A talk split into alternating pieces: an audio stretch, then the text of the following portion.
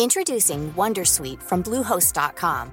Website creation is hard, but now with Bluehost, you can answer a few simple questions about your business and get a unique WordPress website or store right away. From there, you can customize your design, colors, and content. And Bluehost automatically helps you get found in search engines like Google and Bing. From step-by-step guidance to suggested plugins, Bluehost makes WordPress wonderful for everyone. Go to bluehost.com/wondersuite. Microsoft rachète Activision Blizzard pour 70 milliards de dollars. Qu'adviendra-t-il de Bobby Kotick? Qu'est-ce que ça veut dire pour Call of Duty? Est-ce que Nintendo va mourir? Tout ça et bien plus dans le rendez-vous jeu tout de suite.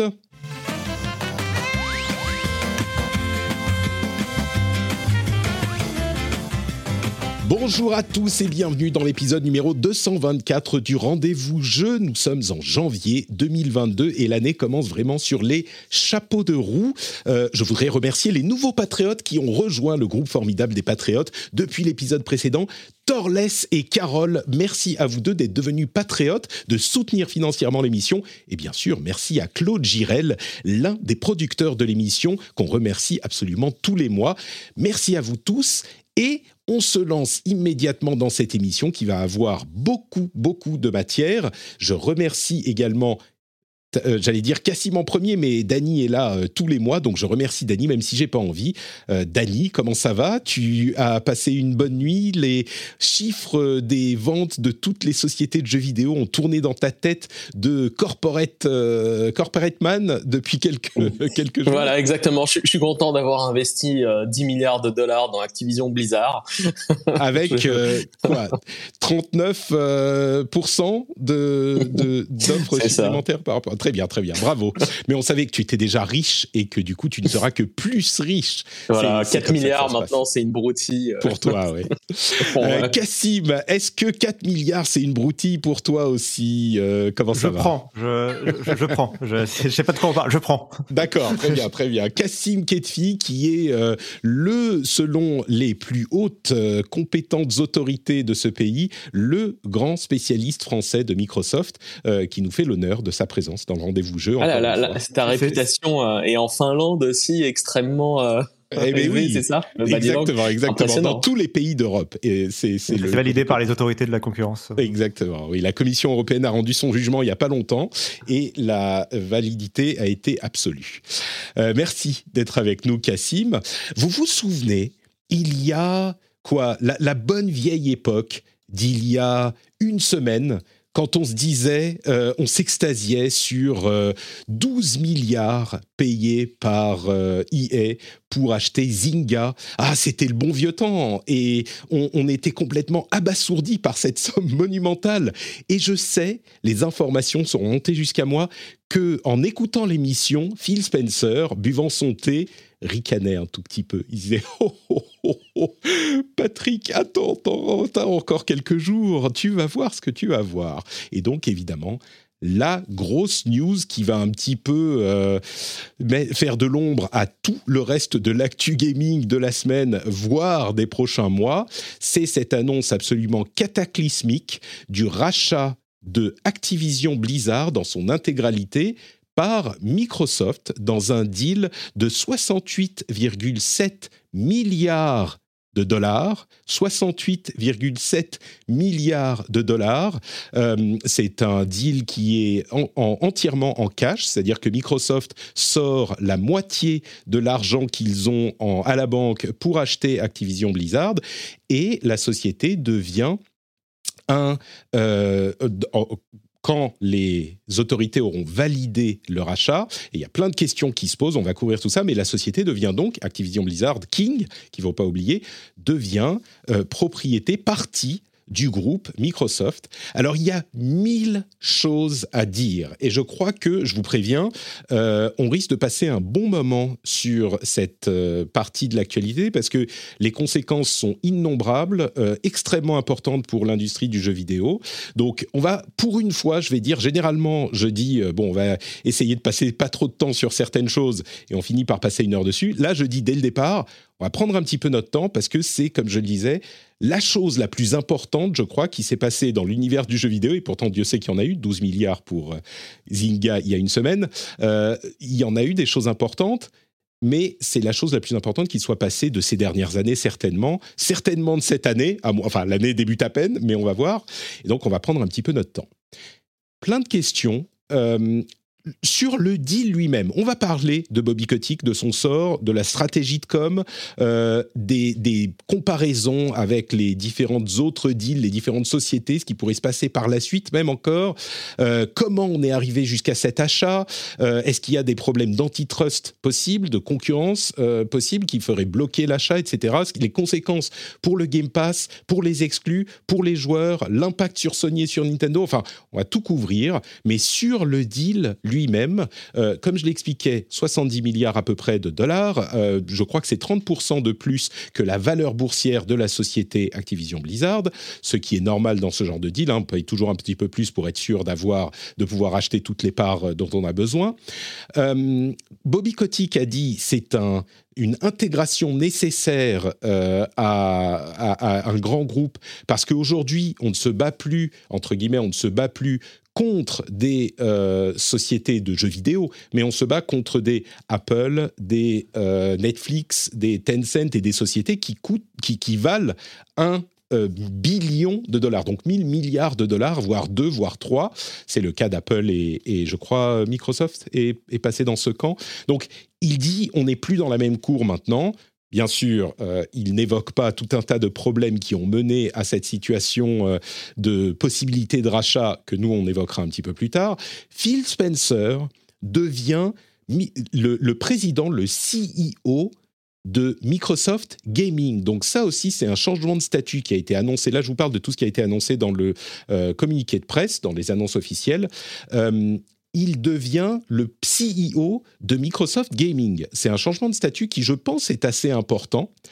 Euh, qui, qui, reflète en fait une euh, intention très forte de la part de Microsoft de s'investir dans le jeu vidéo, ce qui n'était pas évident il y a quelques années encore quand Satya Nadella a pris la tête de la boîte. Euh, et c'est une euh, affirmation, là bien sûr on sort pas 70 milliards si c'était juste euh, une petite activité annexe. Il y a plein de synergies entre Activision et Microsoft par ailleurs, mais ce qui est sûr, c'est que Satya Nadella, le président de Microsoft, maintenant croit en cette division et qu'il fait de Phil Spencer le donne le euh, parrain du gaming encore plus qu'il ne l'était avant chez Microsoft. Euh, une petite note encore pour ces questions d'argent. les 70 milliards, évidemment, c'est beaucoup. C'est la moitié de l'argent que possède euh, Microsoft à la banque hein, en cash disponible tout de suite de, là en ce moment il faut savoir qu'il rentre généralement en profit, pas en revenus, mais en profit. Allez, on va dire entre 70 et 120 milliards par an. Par an. Donc, c'est pas comme si non plus euh, ils avaient peu de, ils avaient ils avaient vidé le portefeuille et qu'il n'y avait plus rien derrière. Sur ces premières questions, euh, des éléments très crus de, du deal, euh, bah, je vais retourner tout de suite vers, euh, vers Cassim, et même sur le choc, la surprise, euh, j'ai envie de te poser une question qui n'est pas beaucoup analytique, mais quelle a été ta réaction quand tu as entendu parler de ce deal C'était quand? C'était mardi, mardi dans la journée, mardi dans l'après-midi. Bah, la réaction, ça a été un choc dont mes collègues se sont bien marrés parce que j'étais à la rédaction ce jour-là, j'étais pas en télétravail. Euh, donc ça, c'est en gros pendant deux ou trois minutes, euh, j'ai eu un, j'ai eu un petit blocage où j'ai commencé à, à, dire dans la rédaction, euh, mais quoi, comment, enfin voilà. mais what parce the fuck? plus, Parce qu'en plus, il faut expliquer que l'annonce en elle-même, elle est arrivée en, en trois temps finalement. ça a d'abord été des journalistes du, de, du Wall Street Journal et de Bloomberg avec Jason Schreier bien sûr. qui ont tous eu l'écho en quelques minutes avant, avant la, que le communiqué de presse tombe. Et donc, tu avais juste ce tweet de euh, Microsoft est sur le point de racheter Activision Blizzard. Le tweet d'après, c'était. En fait, c'est 70 milliards. Et le tweet d'après, c'était euh, le communiqué de presse euh, qui confirme le truc. Il y a une sorte de, voilà, de triple vague où tu Et oui, je trouve. Enfin, je et de voir aussi à quel point bah, toute ma timeline depuis deux jours est un peu sous le choc côté jeux vidéo en tout cas. Enfin c'est oui c'est enfin c'était inimaginable quoi. On est vraiment dans une situation Dany c'est le genre de truc, à vrai dire, moi, c'est ce qui m'est arrivé. Quand j'ai vu la première euh, euh, information ressortir, enfin la première sur Twitter peut-être, ou je sais plus, sur, dans mes flux RSS, je me suis dit, mais c'est une blague. J'ai cru à une sorte de poisson d'avril euh, qui a raté sa date, quoi. C'est tellement gros, et peut-être que les gens ne s'en rendent pas compte. Ils se disent, ah bah c'est une grosse société qui rachète une grosse société. C'est tellement gros que ça ressemble à une blague, Dany. Ah bah totalement. Et moi, la, première chose à laquelle j'ai pensé au début, je me suis dit, est-ce qu'on est, en, est-ce qu'on est en avril? Non, c'est pas possible. Et genre deux minutes après, ils ont commencé à parler des montants. La time, toute ma timeline sur Twitter était inondée de messages. Et il y a un truc moi qui m'a qui m'a marqué, c'est il y a quelques années en fait quand Dell a racheté EMC. Donc c'est euh, bon, c'est c'est un gros deal. C'était à l'époque le plus gros deal jamais fait en tech, un rachat de 67 milliards. Et là, Microsoft a battu ça en rachetant quand même Activision Blizzard pour le plus gros deal jamais fait en tech et euh, c'est doublement impressionnant à mon avis parce que ça vient en plus d'une compagnie qui est quand même assez euh, corporate orientée business to business et vente de produits professionnels et je trouve que ce, cette réorientation vers la consumérisation euh, de certains de leurs produits pour étendre leur, leur portefeuille est passionnante. Et ça, ça ouvre beaucoup, beaucoup de questions et d'interrogations sur la stratégie de Microsoft à venir dans les prochaines années. Mais c'est, c'était, euh, je pense, la plus grande nouvelle que j'ai vue dans le domaine depuis, euh, je sais pas, de, des années, hein, c'est des années. pour, encore une fois, pour le contexte, j'ai oublié de mettre les nouveaux petits jingles de, de, de, la partie info à retenir, donc on va la lancer maintenant. Hop, c'est les infos, ça y est, euh, très important, on parle des, des news maintenant. Euh, le truc, c'est que l'achat précédent, c'était Bethesda, 7 milliards, il y a quoi qui a, qui a été complété il y a un an, annoncé il y a deux ans. Euh, il, il était à 7 milliards seulement. Donc là, 70 milliards, effectivement, ça ressemble à une blague. L'achat sera complété au plus tard en juin de l'année prochaine, juin 2023, et pendant ce temps, il va se passer beaucoup de, euh, beaucoup de choses, et notamment l'accord des autorités de, régulation qui donneront leur accord, et on va parler d'antitrust dans un moment, mais je reviens vers Cassim encore une fois pour euh, euh, explorer un peu cette question qu'évoque Dany. Euh, c'est une validation du travail acharné de Phil Spencer dans la division Xbox euh, auprès de Satya Nadella, qui effectivement avait orienté Microsoft en, quasiment intégralement business to business.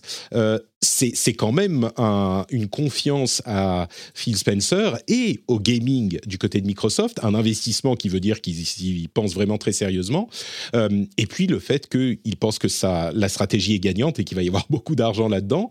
Euh, quelle est la lecture que tu fais de cet aspect-là en, en, tant que spécialiste de Microsoft, même au-delà du gaming, euh, Il enfin, Danny parlait de, des plus grosses acquisitions dans la tech. Euh, effectivement, c'en est une énorme, c'en est une énorme aussi pour le jeu vidéo. Mais euh, il y a un autre, euh, une autre mise en perspective qu'on peut faire, c'est les acquisitions faites par Microsoft seulement. Et jusque-là, la plus importante, et ça va rebondir un peu sur ce que vous disiez, euh, c'était euh, LinkedIn pour euh, une, seulement une vingtaine de milliards de dollars, à peine. donc, le, le rachat le plus important de l'histoire de Microsoft, voilà, c'était LinkedIn, donc un truc purement corporate, business, réseau social de CV, c'est super. Et, et, là, on passe à donc Activision Blizzard pour le double, plus du double du prix, quoi. Mm. donc ça montre à quel point maintenant le rachat le plus important de l'histoire de Microsoft, c'est quelque chose qui est du domaine du jeu vidéo. Donc on mm. est au-delà de juste Satya Nadella qui fait confiance à Phil Spencer pour un peu augmenter le, catalogue Xbox et faire grossir un petit peu Xbox. C'est carrément que, comme tu disais, Phil Spencer maintenant il est patron de Microsoft Gaming qui devient euh, une boîte visiblement, enfin du coup qui, ça, reste une filiale, mais ça, ça il, gagne en indépendance. C'est ce qu'on comprend quand tu es CEO d'une boîte, même si c'est une filiale d'une plus grosse boîte tu gagnes en, indépendance, t'es plus seulement. Euh, euh, Jusqu'à maintenant, il était Head of Xbox, qui était euh, un petit peu nébuleux comme, comme titre. il était. il était vice, président déjà, donc c'était déjà. c'est en fait c'est la date qui fait clé dans, dans, la carrière un peu, enfin dans l'histoire de, Xbox, la date qui fait clé, c'est fin 2017 quand justement donc Phil Spencer devient vice-président, c'est-à-dire qu'il est directement sous le contrôle de Satya Nadella, on va dire. Euh, directement en numéro 2, côté jeux vidéo. Et c'est à partir de là où d'un coup, ils se mettent à racheter beaucoup de studios, euh, jusqu'à cette semaine. Et mais le fait de gagner en indépendance et de se diviser, je me demande dans quelle mesure aussi, c'est peut-être un espoir un peu vain de, de journaliste, mais dans quelle mesure ils vont devoir maintenant dans les résultats trimestriels être un peu plus transparents sur les résultats financiers de tout ça, parce que maintenant c'est plus seulement une branche de Windows ou une branche de l'aile divertissement de Microsoft, c'est Microsoft Gaming, euh, c'est euh, bon bah écoutez, euh, vous nous avez demandé en tant qu'investisseur de de payer ce truc énorme qui nous a coûté la moitié de notre argent en cash. On veut savoir ce que ça donne précisément. Oui, ça. J'imagine. D'autres, euh, si vous voulez un petit peu de, de, de, contexte et de euh, cadre pour comprendre les sommes mises en jeu, euh, il y a un bon article de IGN qui compare ça aux autres acquisitions de, de la tech et du jeu vidéo. AT&T qui a acheté Time Warner pour 85 milliards de dollars en 2018. c'était un petit peu différent parce qu'ils ont revendu des parties dans le deal et donc mm. ça faisait... Bon, mais c'était 85 milliards. Disney, le rachat de Century Fox 20th, 21st Century Fox, c'était 71 milliards, ça c'était en 2019. Euh, après ça, donc on a Activision Blizzard, et en dessous, bah, Take-Two qui rachète Zynga qui, pour 12,7 euh, milliards cette année. Tencent a acheté Supercell pour 8,6 milliards. Euh, et là, on descend un petit peu. Je vais en sauter quelques-uns. Mais on a Disney qui rachète Pixar en 2006 pour 7,4 milliards. Euh, Activision Blizzard qui, qui rachète King pour 6 milliards en 2015. Donc le jeu mobile qui a quand même une grosse importance dans tout ça, comme on le verra. Et puis les trucs les plus parlants, Disney qui rachète Marvel pour 4,24 milliards de dollars. Il faut noter quand même que c'était en 2009. Hein. C'était avant l'explosion de Marvel, mais c'était quand même que, entre guillemets, à peu près 4 milliards de dollars. Et Lucasfilm, ils les ont rachetés pour 4 milliards de dollars également en 2012. Là encore, ils n'avaient pas relancé la machine. Mais ça veut quand même dire que euh, Activision Blizzard aura coûté à Microsoft à peu près quoi? Ça fait 8 euh, fois moins, même pas 8 fois moins, 20 euh, fois moins que, euh, ou 15 fois moins ou 20 fois moins que Lucas ou Marvel n'aura coûté à Disney. C'est quand même assez fou. On pourra parler. Euh, ouais, c'est ça. Euh, oui, enfin, ils auront coûté beaucoup ah plus et Disney et machin a acheté ben, pour moi. Bref, on s'est compris. Juste sur le rachat, le montant lui-même, mais aussi un, autre élément, c'est quelqu'un qui le dit dans le chat, Choco Mogo, c'est qu'on ne s'imaginait pas Activision Blizzard, enfin la taille que fait Activision Blizzard euh, pouvoir être racheté. Euh, c'est aussi un élément important, je pense, euh, à mentionner, le fait que jusqu'à présent, les rachats, il y a beaucoup de rachats dans le jeu vidéo, c'était essentiellement des boîtes, entre guillemets, privées, dans le sens américain du terme, c'est-à-dire qui n'étaient pas en bourse. par exemple, Bethesda, c'était un, un accord qu'ils pouvaient faire euh, du jour au lendemain, enfin de sans, euh, sans voilà sans racheter d'actions euh, en bourse et donc c'était des montants qui étaient beaucoup bien moindres et on pensait que les plus gros du secteur qui sont Ubisoft, Electronic Arts, Activision Blizzard, etc. qui sont des énormes machines quand même en bourse à plus de 40 milliards de dollars. Ben, on pensait pas qu'ils étaient accessibles à qui que ce soit, même Microsoft, aussi important soit-il, parce que c'est pas une question que Microsoft pouvait passer le payer, mais plutôt une question de est-ce qu'ils avaient la volonté de payer quelque chose aussi cher. Quoi.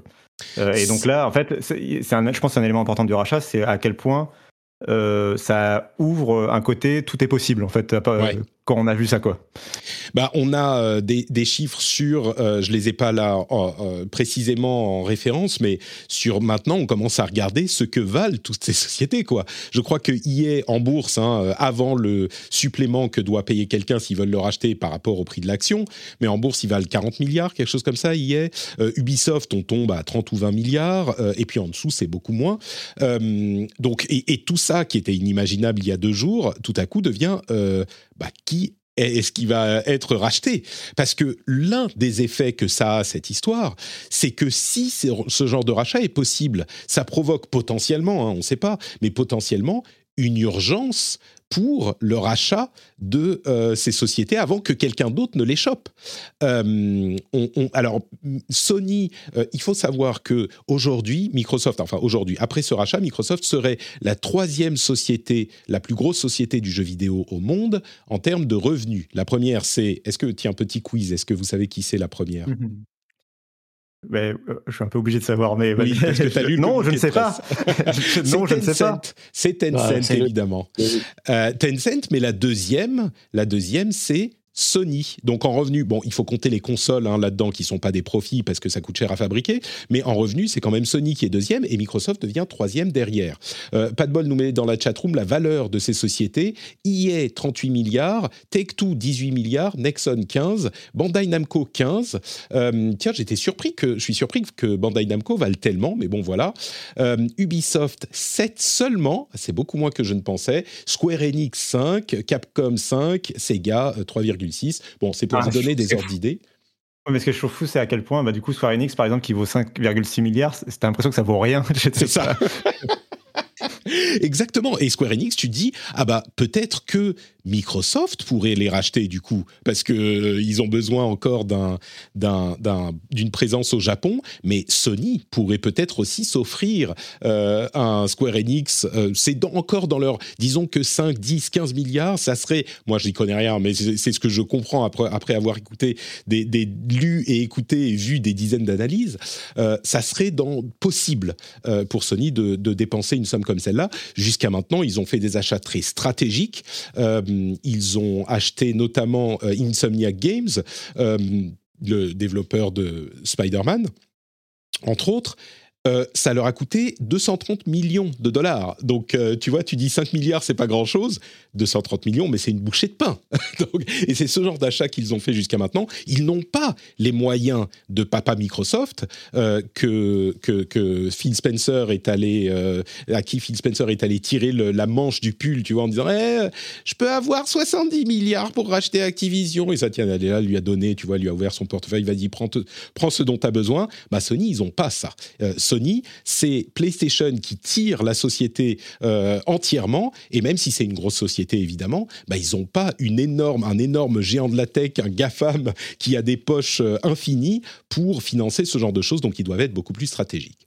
Bon, on a beaucoup parlé de chiffres, euh, et on pourra parler encore de ce qui pourra se passer ensuite, mais je voudrais qu'on parle un petit peu, qu'on avance un peu avec le sort de Bobby Kotick. Est-ce que, tiens, euh, Cassim, tu pourrais nous dire ce qu'on pense qui va arriver à Bobby Kotick. On rappelle évidemment que ce rachat, euh, et c'est un aspect immensément important de tout ça, euh, ce rachat se fait après des problèmes euh, de toxicité, de harcèlement, de culture au sein d'Activision et de Blizzard qui se sont fait jour il y a euh, euh, six mois de ça environ et dont on a parlé non-stop dans cette émission, donc je pense que vous êtes au courant. Mais donc, la question qui se pose, c'est quel est le sort de Bobby Kotick? On en sait un petit peu, on spécule aussi un petit peu d'un autre côté. Cassim, tu peux nous dire ce qu'on pense et ce qu'on sait qui va arriver à Kotick? Oui, alors d'abord, ce qu'on sait très précisément, c'est le fait que Activision Blizzard King reste pour le moment indépendant euh, tant que la, l'acquisition n'a pas été complétée, et ça, ce sera fait entre juillet 2022 et juin 2023. Euh, c'est en tout cas ce qu'attend Microsoft en termes de calendrier. Euh, donc en attendant que l'acquisition soit complétée, la boîte reste indépendante et donc Bobby Kotick reste CEO, sauf, enfin là, c'est voilà, on, reste dans le la même situation que la semaine dernière, c'est-à-dire que, euh, sauf si le board d'un coup décide, qu'il n'a pas envie de, de, de comme CEO, il reste CEO, Microsoft n'a rien à dire. Euh, une fois l'acquisition complétée, c'est là où on peut se poser la question de savoir exactement ce que va faire Microsoft. On a euh, deux éléments de réponse. évidemment, pour l'instant, ça reste que des suppositions parce que bah, il faudra attendre de voir concrètement, ou des promesses en l'occurrence. La première, c'est dans le communiqué de presse en lui-même. Le communiqué de presse, il est très euh, clairement bien écrit, euh, voilà, et très intelligemment bien écrit pour dire que euh, Activision Blizzard King, une fois que l'acquisition sera complétée, passera sous le contrôle direct de Microsoft, de Phil Spencer en tant que CEO de Microsoft Gaming. le noir sur blanc dans le communiqué de presse, Phil Spencer dit ça passera sous mon contrôle personnel en tant que CEO de Microsoft Gaming, ce qui laisse entendre qu'il n'y aurait plus de place pour un patron actuel donc Bobby Kotick. C'est euh, oui, par ailleurs. Ah, je, finis juste et après je. Bien sûr. Euh, euh, par ailleurs, on a appris, là c'est Bloomberg qui a pu apprendre ça des, dans les coulisses de, l'acquisition, que a priori le plan serait effectivement de renvoyer Bobby Kotick quand l'acquisition serait terminée le plus rapidement possible. Et après, on peut aussi expliquer que du point de vue de Microsoft, euh, voilà, il y, a un débat à avoir sur est-ce que, euh, est-ce que Bobby Kotick est un atout ou un produit toxique du rachat.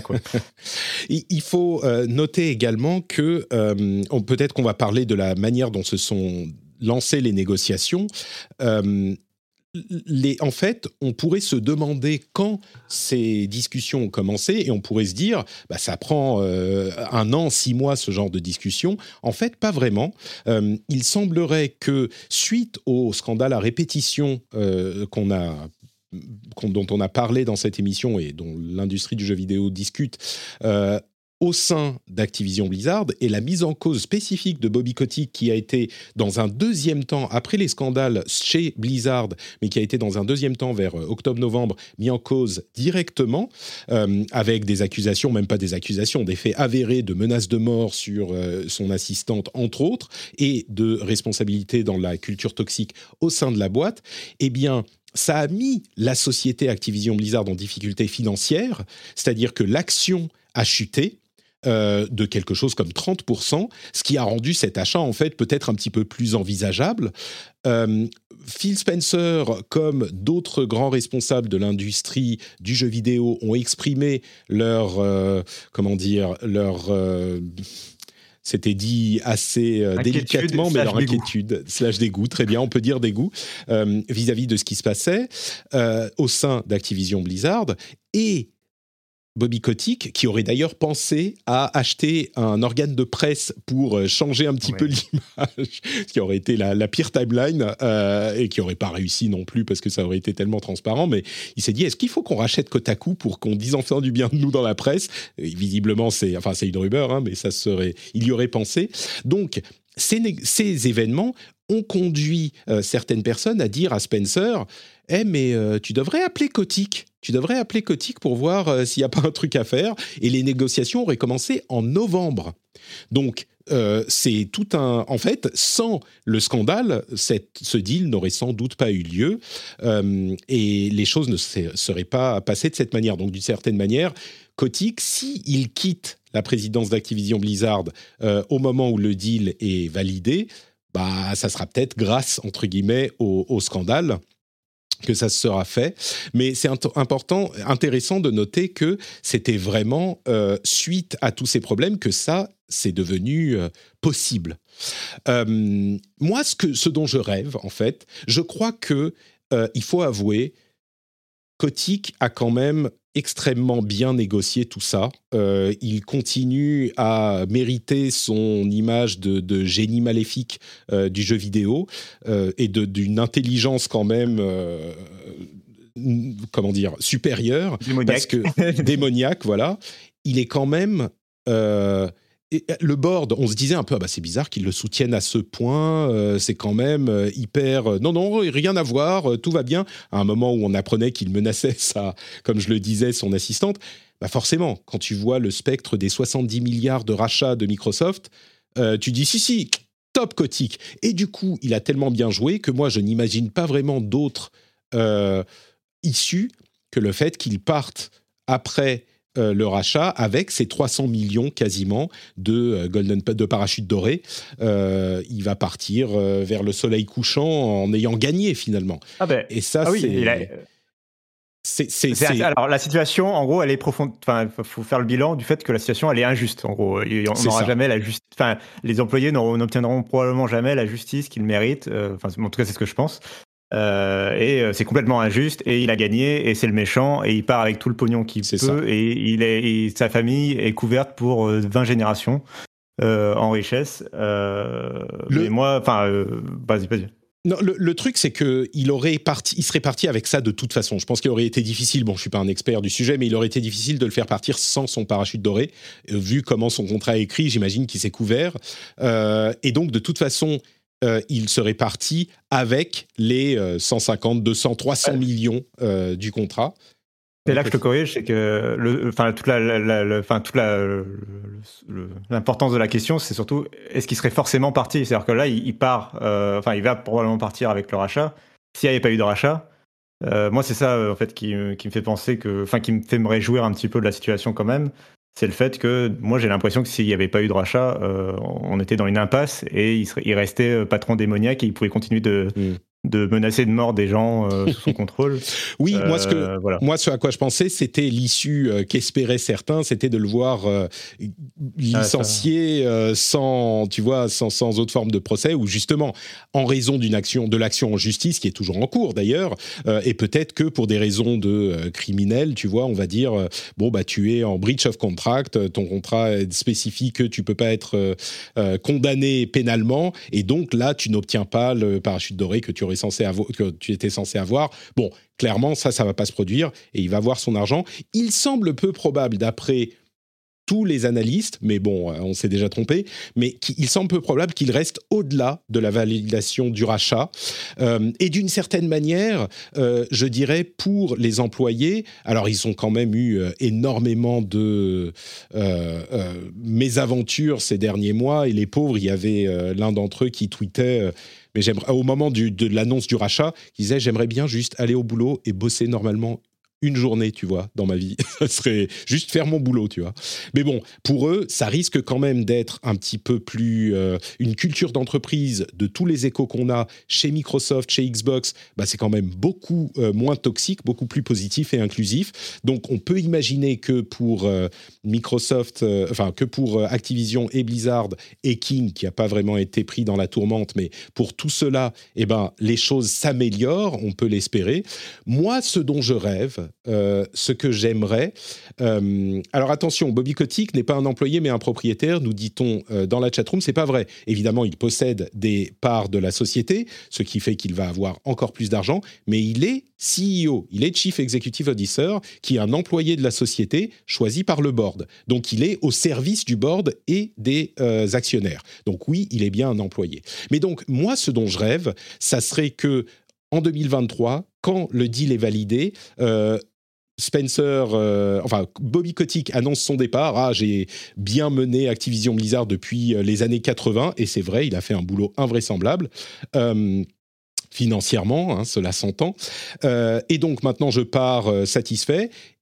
Il se passe un jour et Phil Spencer annonce que la personne qui va remplacer Kotick peut-être à la tête d'Activision, pas forcément d'Activision Blizzard King, parce qu'ils vont peut-être diviser en différents studios euh, la, boîte, et eh ben il annonce c'est Jen O'Neill, euh, Jen O'Neill qui était présidente de Vicarious Vision, qui a été intégrée à Blizzard, puis à laquelle on a donné la tête de Blizzard Entertainment en duo avec Mikey Barra, qui entre parenthèses est un ancien de Microsoft, qui était au marketing chez Microsoft, donc il se retrouve de nouveau chez Microsoft maintenant. Mais donc elle était en duo à la tête de Blizzard suite au scandale, et elle est partie au bout de, je sais plus, deux mois ou trois mois euh, seulement, en disant non, mais enfin, en, substance, hein, en disant cette boîte, c'est n'importe quoi, euh, la culture est trop pourrie, je peux rien faire ici. Il n'y a aucune euh, sincérité dans les intentions de, dans les intentions et les déclarations. Donc moi, je me barre. Ça serait une telle revanche qu'elle revienne dans une position de management dans euh, cette société. Moi, ça serait mon rêve, et en plus, ça serait un signal fort montré par Phil Spencer. Bon, je rêve un petit peu tout éveillé. Est-ce que tu crois, Dani, que ce genre de choses c'est possible ou dans les, tu connais bien le monde des, euh, des corporations. Est-ce que tu crois que Jane O'Neill, euh, elle a d'autres choses à faire maintenant? Elle est partie ailleurs chez Women in Games. Euh, tu crois qu'elle pourrait revenir chez Activision Blizzard? Ah Ça bah, serait une occasion quand même. Je pense qu'elle serait certainement considérée. Ensuite, tu vois, au vu de la taille de Microsoft, j'imagine que ça va se bousculer au portillon pour, hmm. pour justement reprendre ce type de rôle extrêmement visible et et intéressant. Et euh, je suis sûr que de toute façon, Phil Spencer euh, mettra des femmes euh, à la tête de au moins des, des studios les plus disons hein. les plus en vue ah bah, les, ouais, les plus en vue mais mais en tout cas enfin je sais pas ce qu'il va faire mais je suis sûr que chez Microsoft il y a des gens de talent aussi je ne sais pas s'il y a besoin de débaucher quelqu'un en interne hmm pour ça, tu vois, regarde, tu vois, son, sa, leadership team est euh, composée, quoi. Elle est au moins, je pense, 60% majorité de femmes. ouais. Il y a, il y a plus de femmes que d'hommes, effectivement. Et donc, ça, ça permet, ça permet d'avoir quelqu'un, tu vois, d'avoir des promotions en interne qui sont sans doute à des tarifs, euh, à des coûts pour la société et le business plus raisonnables. Mmh. Et, euh, et, ça envoie quand même un signal fort en disant, voilà, bah, on a une femme à la tête de Blizzard, les choses vont mieux se passer à l'avenir. Ouais, je crois que ça serait un signal tellement fort que Jen O'Neill spécifiquement revienne. Ça serait vraiment un moyen de faire un doigt d'honneur à Bobby Kotick en fait, sans le faire parce qu'il faut évidemment que tout le monde reste poli, euh, que tout le monde reste. Mais ça serait, euh, je, trouve, en fait, Phil Spencer a hyper bien géré son image de good guy, euh, et je pense que Cassim nous le confirmera. Il a redoré l'image de Xbox et il a euh, une sorte d'émanation de nous on est gentils et on aime bien tout le monde et on veut que toute l'industrie travaille ensemble et on est pour que les jeux sortent partout et enfin bon sauf euh, quand on a payé 7 milliards pour euh, Bethesda et Zenimax à ce moment bien sûr les jeux qu'on va développer après ils seront exclus Xbox. Mais ça on c'est pas grave on est quand même gentils on est inclusif on fait des contrôleurs spéciaux pour que tout le monde puisse les utiliser etc et c'est très difficile de savoir si c'est du marketing, une image super bien établie, ou si c'est vraiment sincère. Et Phil Spencer est vraiment le good guy dont on a l'impression qu'il est. Je trouve que le fait de ramener Jen O'Neill, bon, évidemment, ça servirait l'image de la boîte, mais ça serait aussi une preuve qu'il a été faire l'effort de prendre, de chercher cette personne-là pour montrer oui, nous, on est une boîte comme ça et on, ne veut pas, enfin, on dit au revoir, on, ok, Kotick, il part, euh, il part avec ses millions, mais on claque la porte derrière lui, tu vois, c'est au revoir cette génération-là, maintenant on fait les choses correctement, euh, et, ça serait un, signal euh, super, super fort, je trouve. Cassim, c'est un vrai coup de guy, Phil Spencer, ou pas? bah bien sûr, je le connais personnellement. D'ailleurs, j'ai joué avec lui sur Xbox, donc euh, euh, euh Xbox P3. pour, pour, le, pour, le, pour le coup, en plus, ça fait partie de son image de good guy, c'est le fait que euh, tu puisses l'ajouter en ami sur Xbox et jouer. Enfin, du coup, t'as sa voiture, machin. Bref, peu importe. en tout cas, oui, non, je pense que c'est surtout un très très bon communicant. Euh, je sais pas dans quelle mesure il y a, y a du, du, vrai derrière. moi, ce que j'aime bien dire souvent dans ce genre de cas, c'est à quel point oui, il y a, y a, du marketing quand tu fais du greenwashing, quand tu fais, euh, tu sais, tu, tu, quand tu mets le logo LGBT euh, le, mois de juin sur ton logo, etc. Évidemment que derrière, c'est des corporations euh, qui pensent en dollars et que c'est des corporations, mais ça reste un message qui est plus positif que si juste tu ne fais rien et tu, ça, ça, reste mieux. Quoi. cela dit, pour rebondir sur ce que tu disais, il travaille énormément cette image de good guy, il travaille énormément le fait que Xbox soit les gentils, et donc c'est là aussi où enfin, vraiment, Kotick, il faut qu'il se fasse virer euh, jour 2 euh, du rachat. C'est-à-dire que euh, tu peux pas. Tu peux pas publiquement dire tout le temps je suis pour l'inclusivité et tout ça machin et avoir Kotick dans tes équipes c'est impossible à tenir quoi mm. publiquement. De même alors et c'est pour enfin pour sur un autre sujet un peu connexe tu parlais de l'intégration en fait de la boîte à Microsoft et c'est un sujet qui est hyper important et qui va être hyper particulier à Activision Blizzard. C'est-à-dire que euh, historiquement, Microsoft, avant, ils intégraient les boîtes dans, dans, leur corporation, justement, genre Rare et tout ça. Et c'est comme ça que Rare se retrouve à faire des jeux Kinect pendant 5 ans et à perdre la moitié de ses talents. Euh, et après, Microsoft, ils ont racheté Mojang euh, pour Minecraft et ils ont eu la bonne idée de les laisser indépendants, autant indépendants que possible en tout cas. Et c'est une recette qui a plutôt bien marché et tous les autres achats de jeux vidéo qu'ils ont fait, de studios de jeux vidéo, ils les ont tous laissés plus ou moins euh, indépendants avec euh, le chéquier de Microsoft derrière. Mais globalement, euh, à part le fait de, effectivement que les futurs jeux soient des exclusivités, ils gardaient vraiment le fonctionnement, la structure, ils la gardaient intacte euh, il n'y touchait pas et il voulait vraiment le moins y toucher possible pour que quelque chose qui fonctionnait continue de fonctionner, quoi, en gros. Ouais. Euh, c'était une approche. Ils ont retenu les leçons de, la tragédie de Rare, effectivement. Enfin, pas Sauf que, ça, c'est impossible avec Activision Blizzard. C'est-à-dire que euh, ce qu'on attend d'eux et ce qu'il faut qu'ils fassent, évidemment, c'est de mettre les mains dans le cambouis et de nettoyer la boîte. Et et de changer. Enfin, le, communiqué de presse, d'ailleurs, dans le côté good guy, le communiqué de presse, le titre du communiqué de presse, c'est quand même de qu'on va apporter la joie euh, de vivre à l'humanité tout entière, quoi. Euh, alors qu'on rachète un truc euh, de 70 milliards. Bref.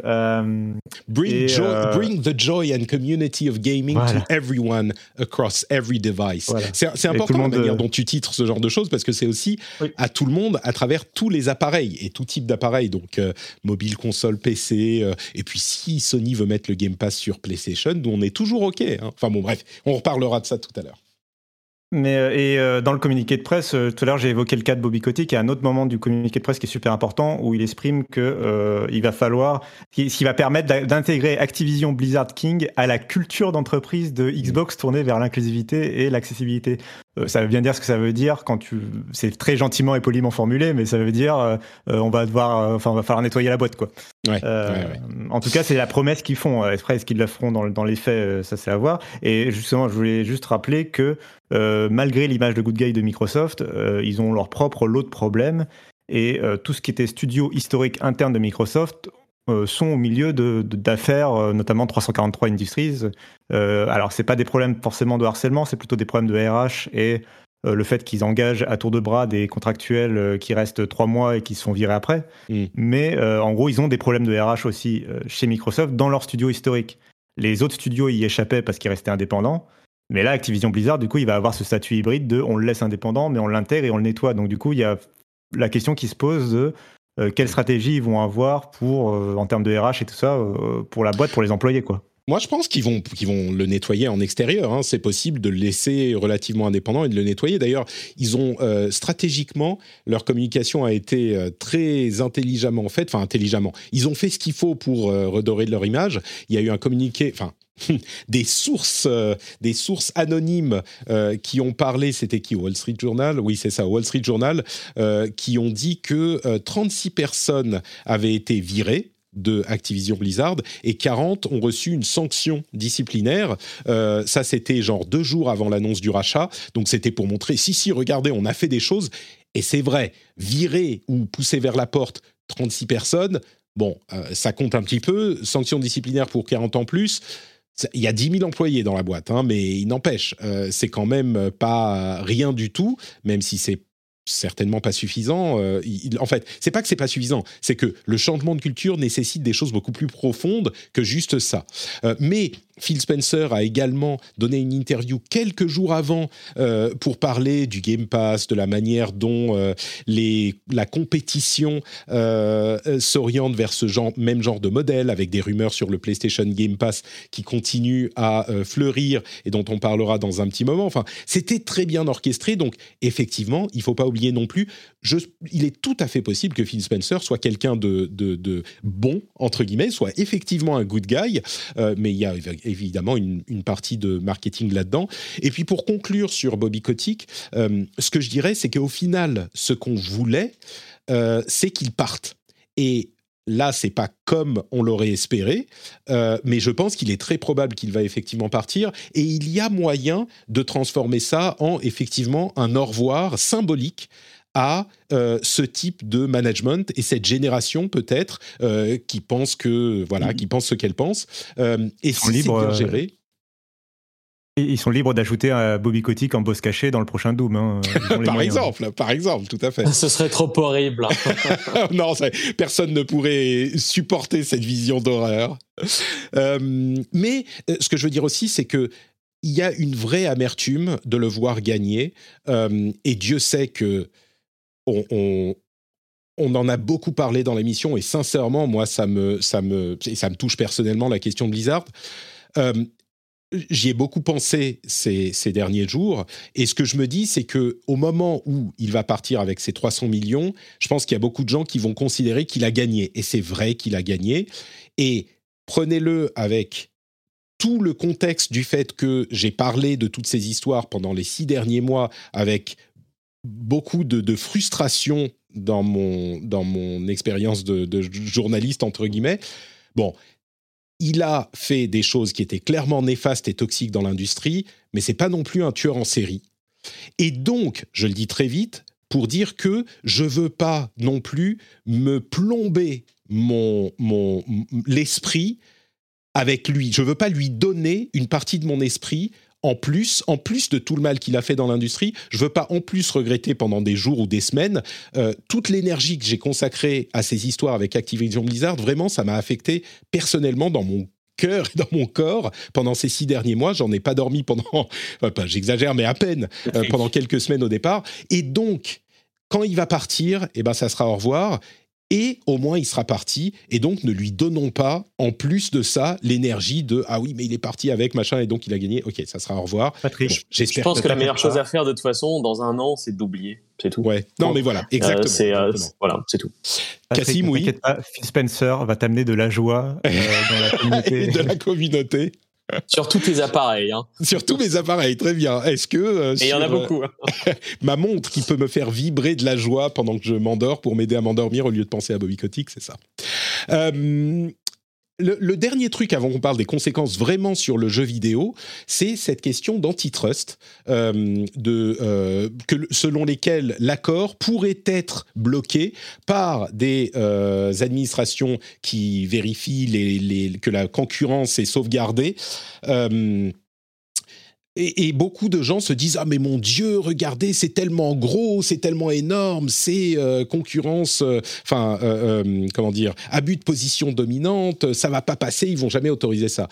Et non seulement bon c'est pas comme ça que ça se passe aux US et même à vrai dire en Europe c'est pas comme ça que la loi fonctionne mais surtout aucune chance. Les gens se rendent pas oui c'est énorme mais les gens ne se rendent pas compte de du dynamisme du marché du jeu vidéo encore malgré toutes les acquisitions qu'on a vues ces derniers temps. Euh, là, juste de mon, de mon sans, sans y réfléchir, les sociétés, les, les plateformes Rien que les plateformes. Évidemment, Microsoft, on va penser à Sony, Nintendo. Mais il y a aussi le PC avec Steam, un concurrent avec euh, Epic. Ça fait déjà, rien que sur les jeux traditionnels, euh, cinq plateformes. Et on a aussi Apple avec iOS et Google avec Android, qui fait aussi du jeu vidéo, qui est une autre plateforme. Et dans les grosses boîtes de jeux vidéo, on en parlait tout à l'heure, Take-Two, EA, Ubisoft, euh, Tencent, qu'il faut pas oublier, NetEase. Enfin, il y en a beaucoup encore des grosses boîtes qui font du jeu vidéo. Euh, et si on veut l'intégration, bah, Sony, ils ont quand même plein de studios. Nintendo sur leur console, les plus gros titres, bah, c'est les titres Nintendo. Euh, et c'est même pas en comptant tous les, les, les AA, AAA japonais, chinois, et tous les, myriades d'indépendants et les autres éditeurs comme Absolver, les plus, niveaux, les plus récents, etc. En gros, ceux qui pensent que ça, ça va se faire retoquer pour euh, antitrust, mais enfin, aucune, aucune, aucune chance. Moi, pour moi, le deal, il est déjà dans la poche. Cassim, explique-moi pourquoi j'ai tort. Oui, bien sûr. Bah, je vais commencer par ça euh, pour dire que euh, alors il y a deux points. Enfin voilà, je vais faire l'avocat du diable. attends, attends, attends. C'est Cassim qui fait. Vas-y. Maintenant, tu peux. Avant ça, tu peux pas. Euh, bah alors déjà, il y a le, deal, même s'il a rien à voir, euh, que de Nvidia avec ARM, qui est, actuellement bloqué. Donc il y a, y a, ce contexte. Non, mais ça n'a rien à voir. Non, non, bien sûr. Mais il y a ce contexte de euh, d'un autre achat. Et il y a le fait que la Maison Blanche a changé d'administration et qu'ils ont, qui grincent un peu plus des dents devant la taille des GAFAM en particulier. Oui, la FTC donc, de Lina Khan est, est, ouvertement contre les monopoles. Ouais. Donc il y a, ces deux points à garder un peu en tête. Après, euh, voilà, c'était là, tu vois, la séquence était courte parce que euh, je suis globalement d'accord avec toi. Euh, notant que, en fait, faut bien comprendre que Microsoft rachète pas un concurrent, il rachète un partenaire. C'est-à-dire que si Microsoft avait annoncé le rachat de Sony ou Nintendo, là, ce serait plus du tout la même chose. Ou si, même en tirant un peu l'argument de mauvaise foi, ils avaient annoncé le rachat de Ubisoft ou de EA, là aussi ça aurait été différent parce que EA et Ubisoft proposent tous les deux une offre d'abonnement euh, sur catalogue. Donc si mm. tu considères que le marché que tu regardes euh, pour dessiner d'une position dominante ou d'un monopole, c'est le marché du entre guillemets Netflix euh, du jeu vidéo, le Game Pass, il est en concurrence avec Ubisoft Plus, avec EA Play. Euh, mais, il est, mais, Activision Blizzard n'avait aucune offre d'abonnement. Euh, l'abonnement de WoW ne compte pas dans ce, dans ce, dans ce contexte. Euh, D'ailleurs, donc il rachète, voilà, il rachète un partenaire. Ouais. On, va y arriver dans un instant, mais comme tu le faisais remarquer sur Twitter, Activision Blizzard était l'une des seules sociétés, si ce n'est la seule grande société, qui n'avait pas ses jeux dans le Game Pass. Donc, et en, en, conclusion, oui, Dany. Est-ce que tu y crois, toi, à ce, ce blocage par antitrust, toi qui connais mieux le monde du business? Je serais très très surpris que ça arrive. Hein. Ouais. Euh, On est d'accord. Nvidia et ARM, c'est euh, des questions de fondeurs, enfin de, de, de, designers de puces, et il y en a beaucoup moins. C'est un petit peu comme si, je sais pas, Orange rachetait Free en France, euh, bah, on passerait de quatre acteurs à trois. Ça, ça peut effectivement être un problème, et on l'a vu quand il y avait que trois acteurs il y a un petit moment. Mais, mais dans le monde du jeu vidéo, c'est pas du tout, du tout comparable. Euh, et donc, cela dit, juste pour finir un mot sur le fait que ça n'empêche pas de se poser des questions sur la taille que prend Microsoft dans le reste de l'industrie et les conséquences que ça peut avoir demain euh, je pense que ça va être une transition pour ce que tu voulais dire, sur euh, l'importance que va avoir le Game Pass et l'importance que du coup le Game Pass peut faire peser sur euh, les concurrents, les développeurs, etc. Et eh bien justement, euh, merci de cette transition. On en vient aux conséquences et euh, à ce qui se passe du côté du Game Pass. Alors Microsoft possède désormais une trentaine de studios, c'est 35 je crois. Euh, et ça, c'est en comptant Blizzard comme un seul studio. Alors que, on le sait bien, Blizzard, chaque équipe, les teams, team 1, 2, 3, 4, 5, c'est des studios internes qui travaillent de manière assez indépendante. Et on sait qu'ils ont plusieurs autres studios, enfin plusieurs autres équipes qui développent des jeux mobiles notamment. Donc je dirais, allez, on peut dire une quarantaine de studios du côté de Microsoft. C'est hyper important, évidemment. Euh, Juste pour parler de euh, ces questions de rachat et pour évacuer cette question. Ah oui, entre parenthèses, je voulais le mentionner. Dans le communiqué de presse, il parle de euh, métavers. Mais alors, c'est tellement juste pour dire le buzzword euh, à un moment où il est buzzy qu'on va même pas en parler. c'est si ils pensent vraiment au métavers, ils n'avaient pas besoin d'Activision Blizzard pour se développer dans le métavers pour investir dans l'avenir. Bref, il y a un autre aspect aussi, c'est le, le jeu mobile. Euh, qui est hyper important. Avec King, ça donne. Ah alors avec King, on parle de King, mais il y a aussi euh, Call of Duty mobile et des jeux mobiles du côté de Blizzard avec Hearthstone, mais aussi d'autres jeux qu'ils sont en train de développer. On le sait, hein. il y a Diablo Immortal d'un côté, mais d'autres, ils sont en train de développer pour toute leur franchise des versions mobiles de leurs jeux. Donc ça donne à Microsoft une euh, entrée dans l'univers du jeu mobile natif et plus seulement par le cloud pour amener leur jeu euh, Game Pass euh, sur, sur mobile notamment. Donc ça fait beaucoup de choses. et puis là, je me retourne vers Dany. On va du coup Blizzard, enfin Diablo est un jeu, sera un jeu Microsoft. Warcraft sera un jeu Microsoft, euh, Starcraft un jeu Microsoft, Call of Duty un jeu Microsoft. C'est énorme. Enfin, c'est c'est ça qui est. Enfin, j'arrive toujours pas à, tenir ces informations et ces concepts dans mon esprit. En fait, ça tient pas. Euh, Microsoft est du coup un, juggernaut. Euh, ils sont inévitables, ah bah. encore plus qu'ils ne l'étaient à l'époque. Ouais, Cassim? Non, mais juste, euh, bah, si tu regardes certains genres de jeux, déjà qu'ils étaient énormes sur le, sur le sujet du RPG occidental, parce qu'ils avaient euh, euh, Bethesda, mais ils avaient aussi In Exile et Obsidian. Mm. si tu prends le FPS, maintenant, ils ont Halo, ils ont Call of Duty, ils ont. Enfin, ils ont. Voilà, ils commencent à avoir toute cette. ils ont Doom et Wolfenstein, évidemment. Enfin, voilà, ils commencent à avoir une. Dans chaque genre, si tu prends la stratégie temps réel sur PC, parce que c'est aussi un élément important, pas que le mobile, il y a aussi une grosse, grosse stratégie de Microsoft du côté du PC. Il euh, y a euh, pour la stratégie temps réel qui est pas le genre le plus incroyable actuellement qui soit, mais il y a euh, du coup tu as Starcraft, Warcraft et Age of Empire dans la même maison quoi. donc oui, il commence à être assez impressionnant en termes de licence quoi. Et avant que j'oublie, tu as tu as beaucoup mis l'emphase sur le jeu mobile, ce qui est évidemment super important. Il y a un autre, une autre catégorie de jeux sur lequel euh, Phil Spencer a beaucoup communiqué euh, dans les années qui précédaient euh, et pour lequel ce rachat a aussi une importance, c'est Spyro, le dragon, et Crash Bandicoot. Il, manque, il manquait en tout cas de licences familiales en dehors de Minecraft, de, de licences tout public. Et, et, On peut imaginer que Toys for Bob, Toys for Bob va se remettre, au lieu d'être un, de faire des, des, des skins d'armes pour euh, Warzone, ils vont se, peut-être euh, se remettre à faire des jeux familiaux. J'imagine que c'est ton espoir puisque tu les aimes beaucoup. Euh, oui, non, mais même, puis, même si c'est pas eux in fine, en tout cas, je pense clairement Microsoft a intérêt à exploiter leur licence enfant, quoi, entre guillemets. Ouais. Mais d'ailleurs, ça c'est un élément intéressant et peut-être que je vais euh, reposer la question à Dany, qui euh, encore une fois euh, est, peut-être un petit peu plus conscient de ces questions de, budget et de manière dont on gère des projets. Une boîte comme Activision Blizzard, elle a des objectifs trimestriels et elle repose entièrement sur les ventes des jeux qui sortent à tel et tel moment. Call of Duty, t'en rates un, c'est vraiment un gros problème. Alors évidemment, ils ont mobile et Warzone et tout ça, mais euh, c'est un, élément peut-être d'ailleurs le, fait que Vanguard se soit pas aussi bien vendu qu'on l'espérait, même s'il était genre euh, troisième sur tous les charts. Euh, bah ça met un coup peut-être à la confiance qu'on va avoir dans la boîte.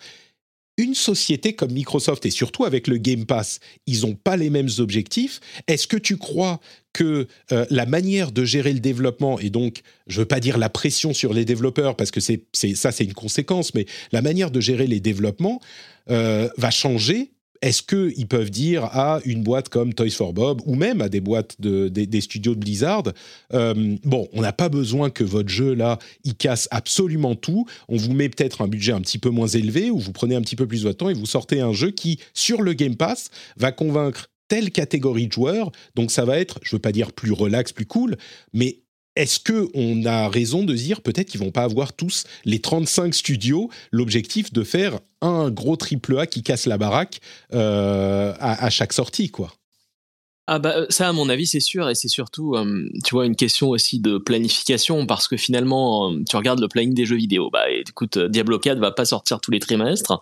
On va pas avoir Diablo 4 Diablo 5 Diablo 6 donc il faut arriver à déterminer en fait des des plannings pour avoir des des rentrées d'argent des un chiffre d'affaires qui atteignent les objectifs fixés par la boîte pour ensuite permettre de de de s'intégrer dans les dans le planning et des business de Microsoft au total. Et donc euh, rater euh, un de ses objectifs parce qu'il y a du retard sur Diablo 4 ou euh, Overwatch ou machin, et bah il faut que ce soit aussi euh, récupérés par d'autres entrées qui peuvent minimiser en fait l'impact, mitiger l'impact de ces de ces retards ou de ces risques sur le développement des des triple A qui sont plus euh, incertains, disons, parce que finalement, euh, si tu rates les périodes de Noël pour Call of et il est retardé pour telle ou telle raison, bah finalement c'est une catastrophe. Et arriver justement à avoir un, bah avec le Game Pass, une rentrée d'argent régulière grâce au Game Pass, grâce justement grâce au, Game Pass, c'est le moyen de de réguler et de minimiser ses risques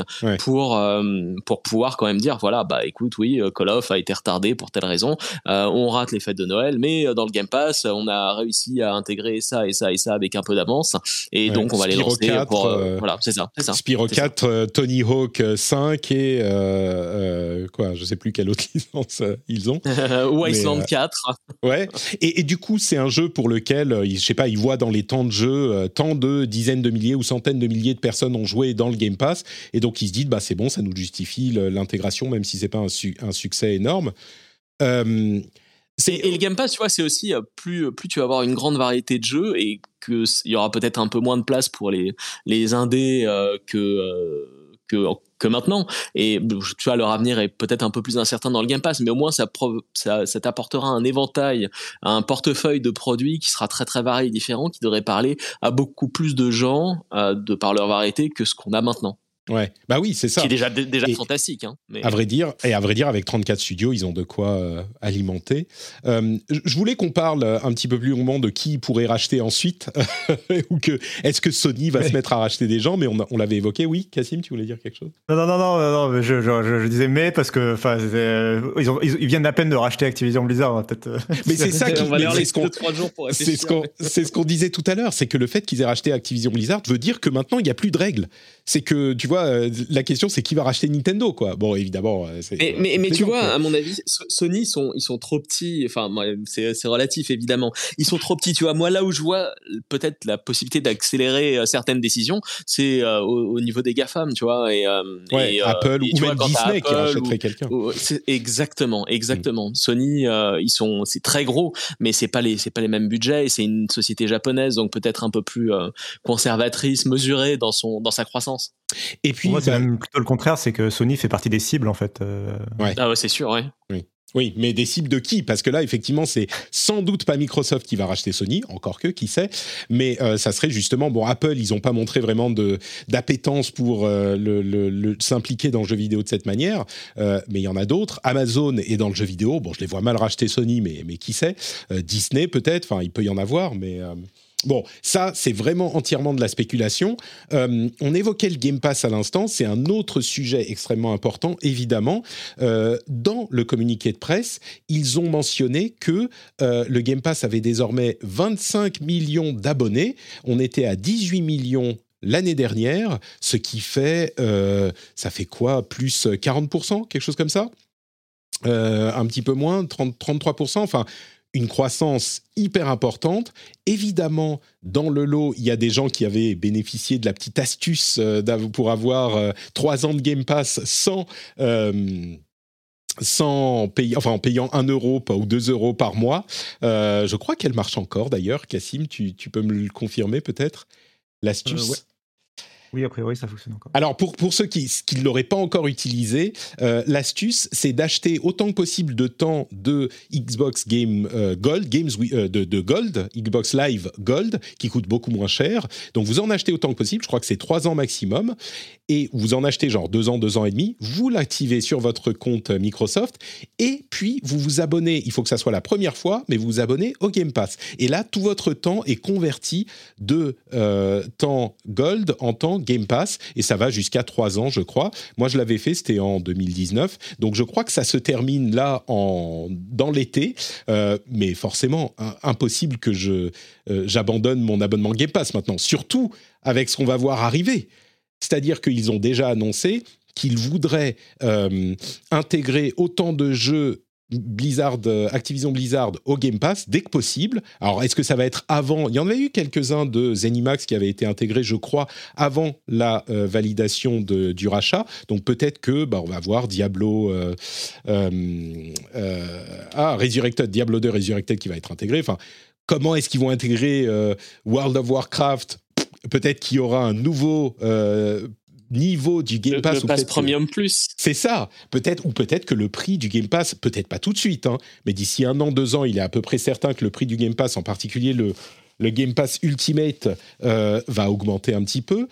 Euh, bon, plein de choses à discuter là-dedans, mais je pense que l'une des questions qui se pose le plus, avec le plus de, de, de, de volume, le plus fort, c'est qu'est-ce qui va se passer avec Call of Duty? Call of Duty, qui est un jeu absolument euh, monumental dans le monde du jeu vidéo, qui est un gros, une grosse partie du business de, Sony. Cassim, est-ce que tu vois Call of Duty devenir exclusif à la Xbox One? Je plaisante avec Xbox je One. Ne peux, je, oui, je, ne peux pas répondre à cette question euh, aussi facilement, car euh, Call of Duty, ce n'est pas un seul jeu. Mhm. donc je te dirais les deux. Enfin moi, moi, ce que je vois bien arriver. Alors, euh, toujours, on a eu exactement le même débat avec Bethesda, mhm. euh, mais vraiment littéralement le même pour Elder Scroll. Est-ce que le prochain Elder Scroll sera exclusif ou pas? Euh, Et, et, y a, le truc, c'est qu'il y a des arguments vraiment recevables et intelligents des deux côtés. D'un côté, tu peux te dire oui, forcément ils vont le sortir sur PlayStation, sinon ils, ils, perdent de l'argent, enfin ils, ils, se coupent d'une source de revenus hyper importante euh, et euh, donc euh, voilà, ce serait vraiment dommageable. Et de l'autre, dit ils n'ont pas dépensé 70 milliards de, jeux, de, dollars pour être éditeur de jeux vidéo sur PlayStation. Quoi. c'est ce qu'on disait avec les 7 milliards de dollars de Zenimax. et, et, et, quand ils ont, parce qu'ils avaient joué un petit peu le. Là, c'est ce qu'ils disent encore aujourd'hui. Ils disent bon, on va pas perturber les communautés des jeux existants, tu vois, mais on ne sait pas ce qui va se passer avec les suivants. Exactement. Et je pense vraiment que le plan. Attends, pardon. Je, juste, juste sur les jeux existants, évidemment qu'ils vont pas retirer de la vente ou de la présence des jeux existants aujourd'hui sur les consoles euh, entre guillemets. Enfin, on parle de Sony spécifiquement. Ils ont des jeux d'ailleurs sur. Euh, bah, même Minecraft, il est sur euh, les plateformes Sony. Et puis ils ont des jeux chez Nintendo sur Switch notamment avec Ori et Cuphead et Minecraft évidemment. Donc ils ont des jeux qui sont sur plusieurs plateformes. Mais il est évident qu'ils vont pas retirer Call of Duty Warzone de chez Sony. C'est bah, non, mais c'est exactement ça. Euh, tu t'aurais pu citer aussi Elder Scroll Online qui est partout, euh, qui, et ils n'ont pas retiré. Voilà. Donc, euh, donc c'est évident qu'ils vont pas retirer Call of Duty Warzone. Et je pense que vraiment, quand ils disent on ne va pas abandonner les communautés, ils parlent uniquement de Call of Duty Warzone. Ce qui veut dire pas qu'ils vont pas le retirer, c'est qu'en plus, ils vont continuer à le mettre à jour et à le suivre, même sur PlayStation. Euh, cela dit, moi je pense vraiment que du coup ils vont prendre les deux solutions, c'est-à-dire que Call of Duty Warzone va rester partout, free to play, ils vont continuer à le, à le développer, mais par contre le, Call of Duty annuel, le solo, le euh, voilà, lui, euh, par contre à mon avis c'est cuit pour la PlayStation. Hein, ah tu penses? Genre bah Call of Duty Vanguard 2 ou Call of Duty Black Ops 6, Alors, 5 l'année prochaine, tu penses je, je vais, Pardon, je vais dire ce que Phil Spencer va te dire. Bien sûr, Call of Duty Vanguard 2 est immédiatement prêt à sortir sur PlayStation dès que Sony accepte euh, l'abonnement Xbox Game Pass sur PlayStation.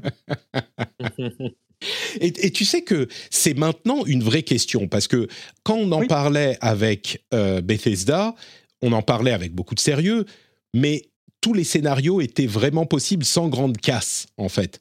Si Skyrim 2 euh, ou Elder Scrolls 6 ne sortaient pas sur PlayStation, oui, ça aurait fait chier beaucoup de gens, mais c'était possible et tout le monde aurait survécu.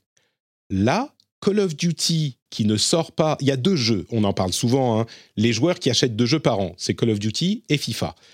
Si Microsoft menace Sony de ne pas sortir Call of Duty sur PlayStation, ou menace, ou dit ah, ça serait vraiment dommage que Call of Duty sorte pas sur votre console. Alors, c'est pas que Sony va s'aplatir euh, immédiatement et paniquer et respirer dans un sac en papier, mais c'est quelque chose à prendre au sérieux.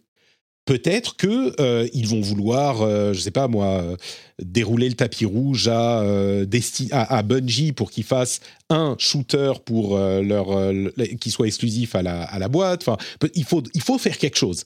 Si Call of Duty sort pas sur PlayStation, parce que les gros revenus de Sony, évidemment, c'est une partie de leur jeu exclusif, c'est une partie, mais les gros revenus, c'est euh, les éditeurs tiers qui leur ramènent leur commission de 30%.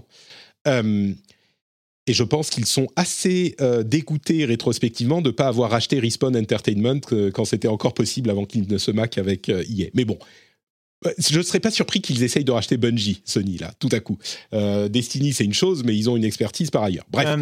Ils sont, je, je rappelle juste pour rappeler dans le contexte, euh, ils sont éditeurs exclusifs. Euh, enfin, ils ont déjà signé une exclusivité d'un triple A multiplayer avec les anciens développeurs de Call of Duty, euh, qui est un nouveau studio, qui est un studio qui est en train de se former, donc c'est pas aussi établi que Bungie.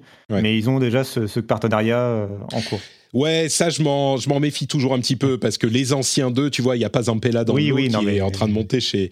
Bon, bref, peu importe, ça c'est autre chose, mais la menace de Call of Duty pas sur PlayStation, encore une fois, c'est pas la fin de Sony, hein, mais c'est un truc à prendre très très au sérieux. Danny, est-ce que tu crois que ça pourrait mener euh, Sony à accepter une forme de Game Pass sur PlayStation Ou là, on, délire Enfin. Bah, je, pense que c'est, euh, ça mérite de s'y intéresser, mais à mon avis déjà, la question c'est est-ce que il y a un risque que Call of devienne une exclue bah, PC, Xbox de manière ah permanente ou temporaire. Et la, question, c'est surtout euh, si c'est temporaire, est-ce que c'est une opportunité justement pour Phil Spencer de vendre plus de Xbox pour pouvoir ensuite avoir un, un plus d'opportunités justement d'offrir le Game Pass avec des offres et des machins en disant mm. vous venez d'acheter une Xbox c'est merveilleux vous avez six mois de Game Pass essayez-le c'est le meilleur euh, le meilleur pass du monde et à partir de là c'est comme ça à mon avis que tu peux mettre plus facilement la pression à Sony euh, parce que euh, quand ils verront une cannibalisation et une réduction des ventes de consoles de ces joueurs qui veulent que jouer à Call of bah là, il y a peut-être, ça ouvrira la porte à des mm. négociations possibles. Bah la menace, oui, la menace est. Bien sûr, bien sûr, mais elle est sérieuse, oui le, la négociation, à mon avis, ils n'ont même pas besoin de le mettre en, place. Ils, peuvent juste menacer et ça lance les.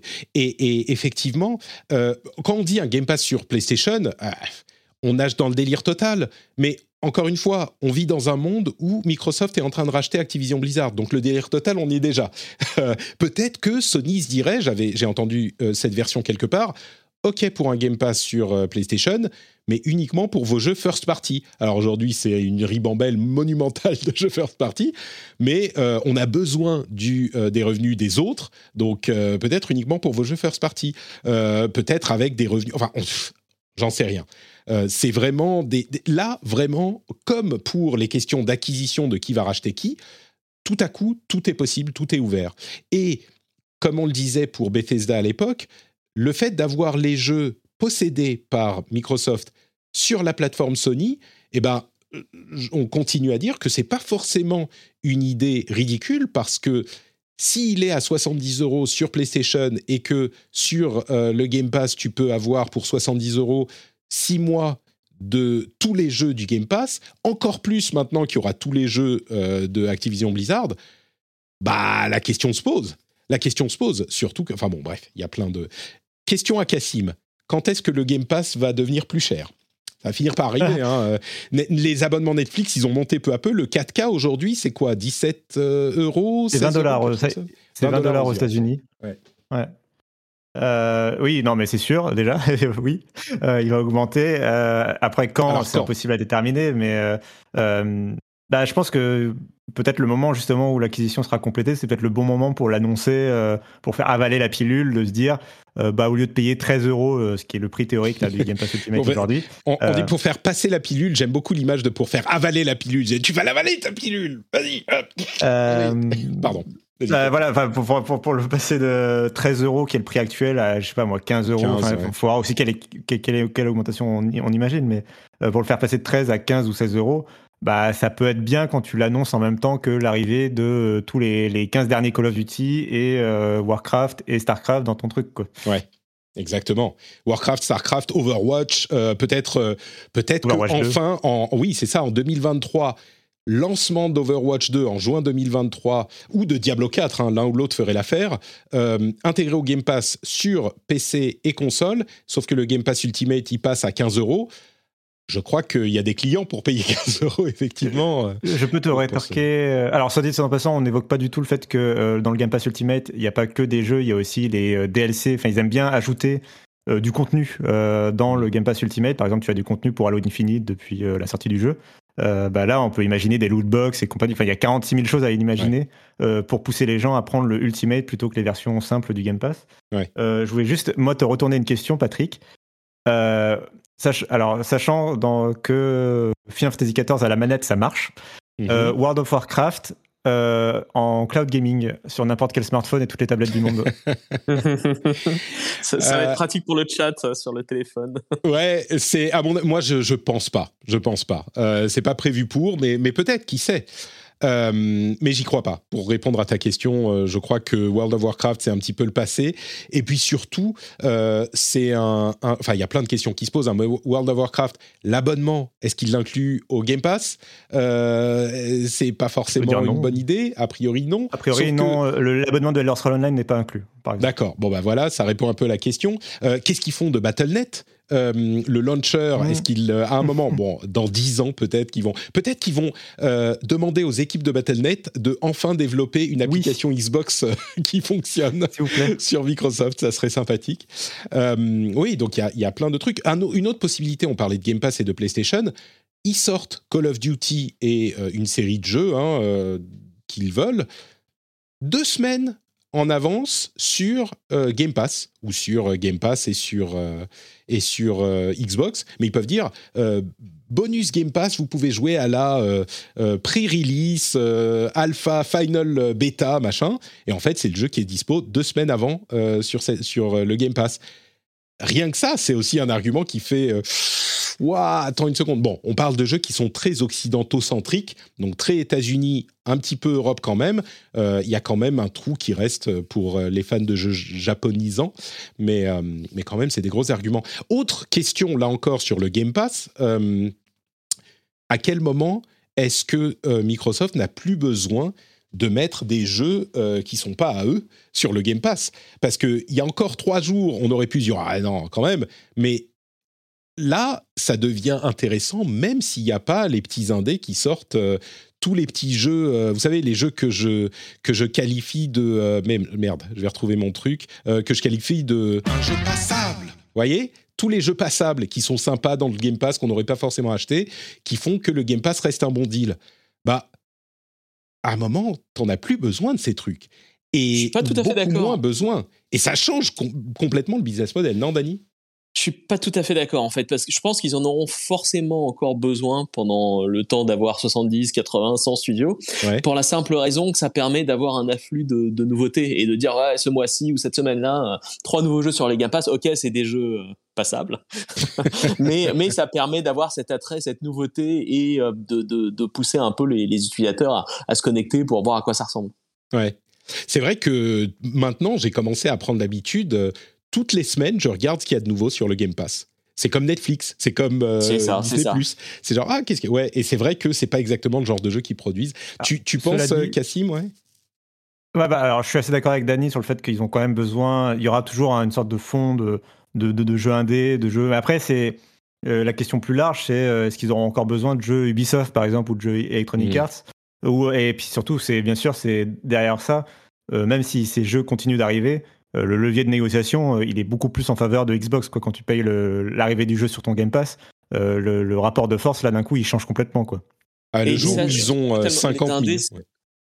Je pense que pour les indés justement qui ont besoin de la visibilité offerte par le Game Pass, c'est quand même, je pense, un, un, apport en visibilité immense ah pour eux. La, facilité de négociation qu'ils vont avoir dans un an quand bah, il y aura, au lieu d'avoir, je sais pas, euh, tant de, slots et d'ouvertures par semaine pour avoir des, nouveaux indés, euh, bah, il y en aura moitié moins. Euh, ça va être plus difficile et ce sera des négociations tarifaires peut-être plus serrées.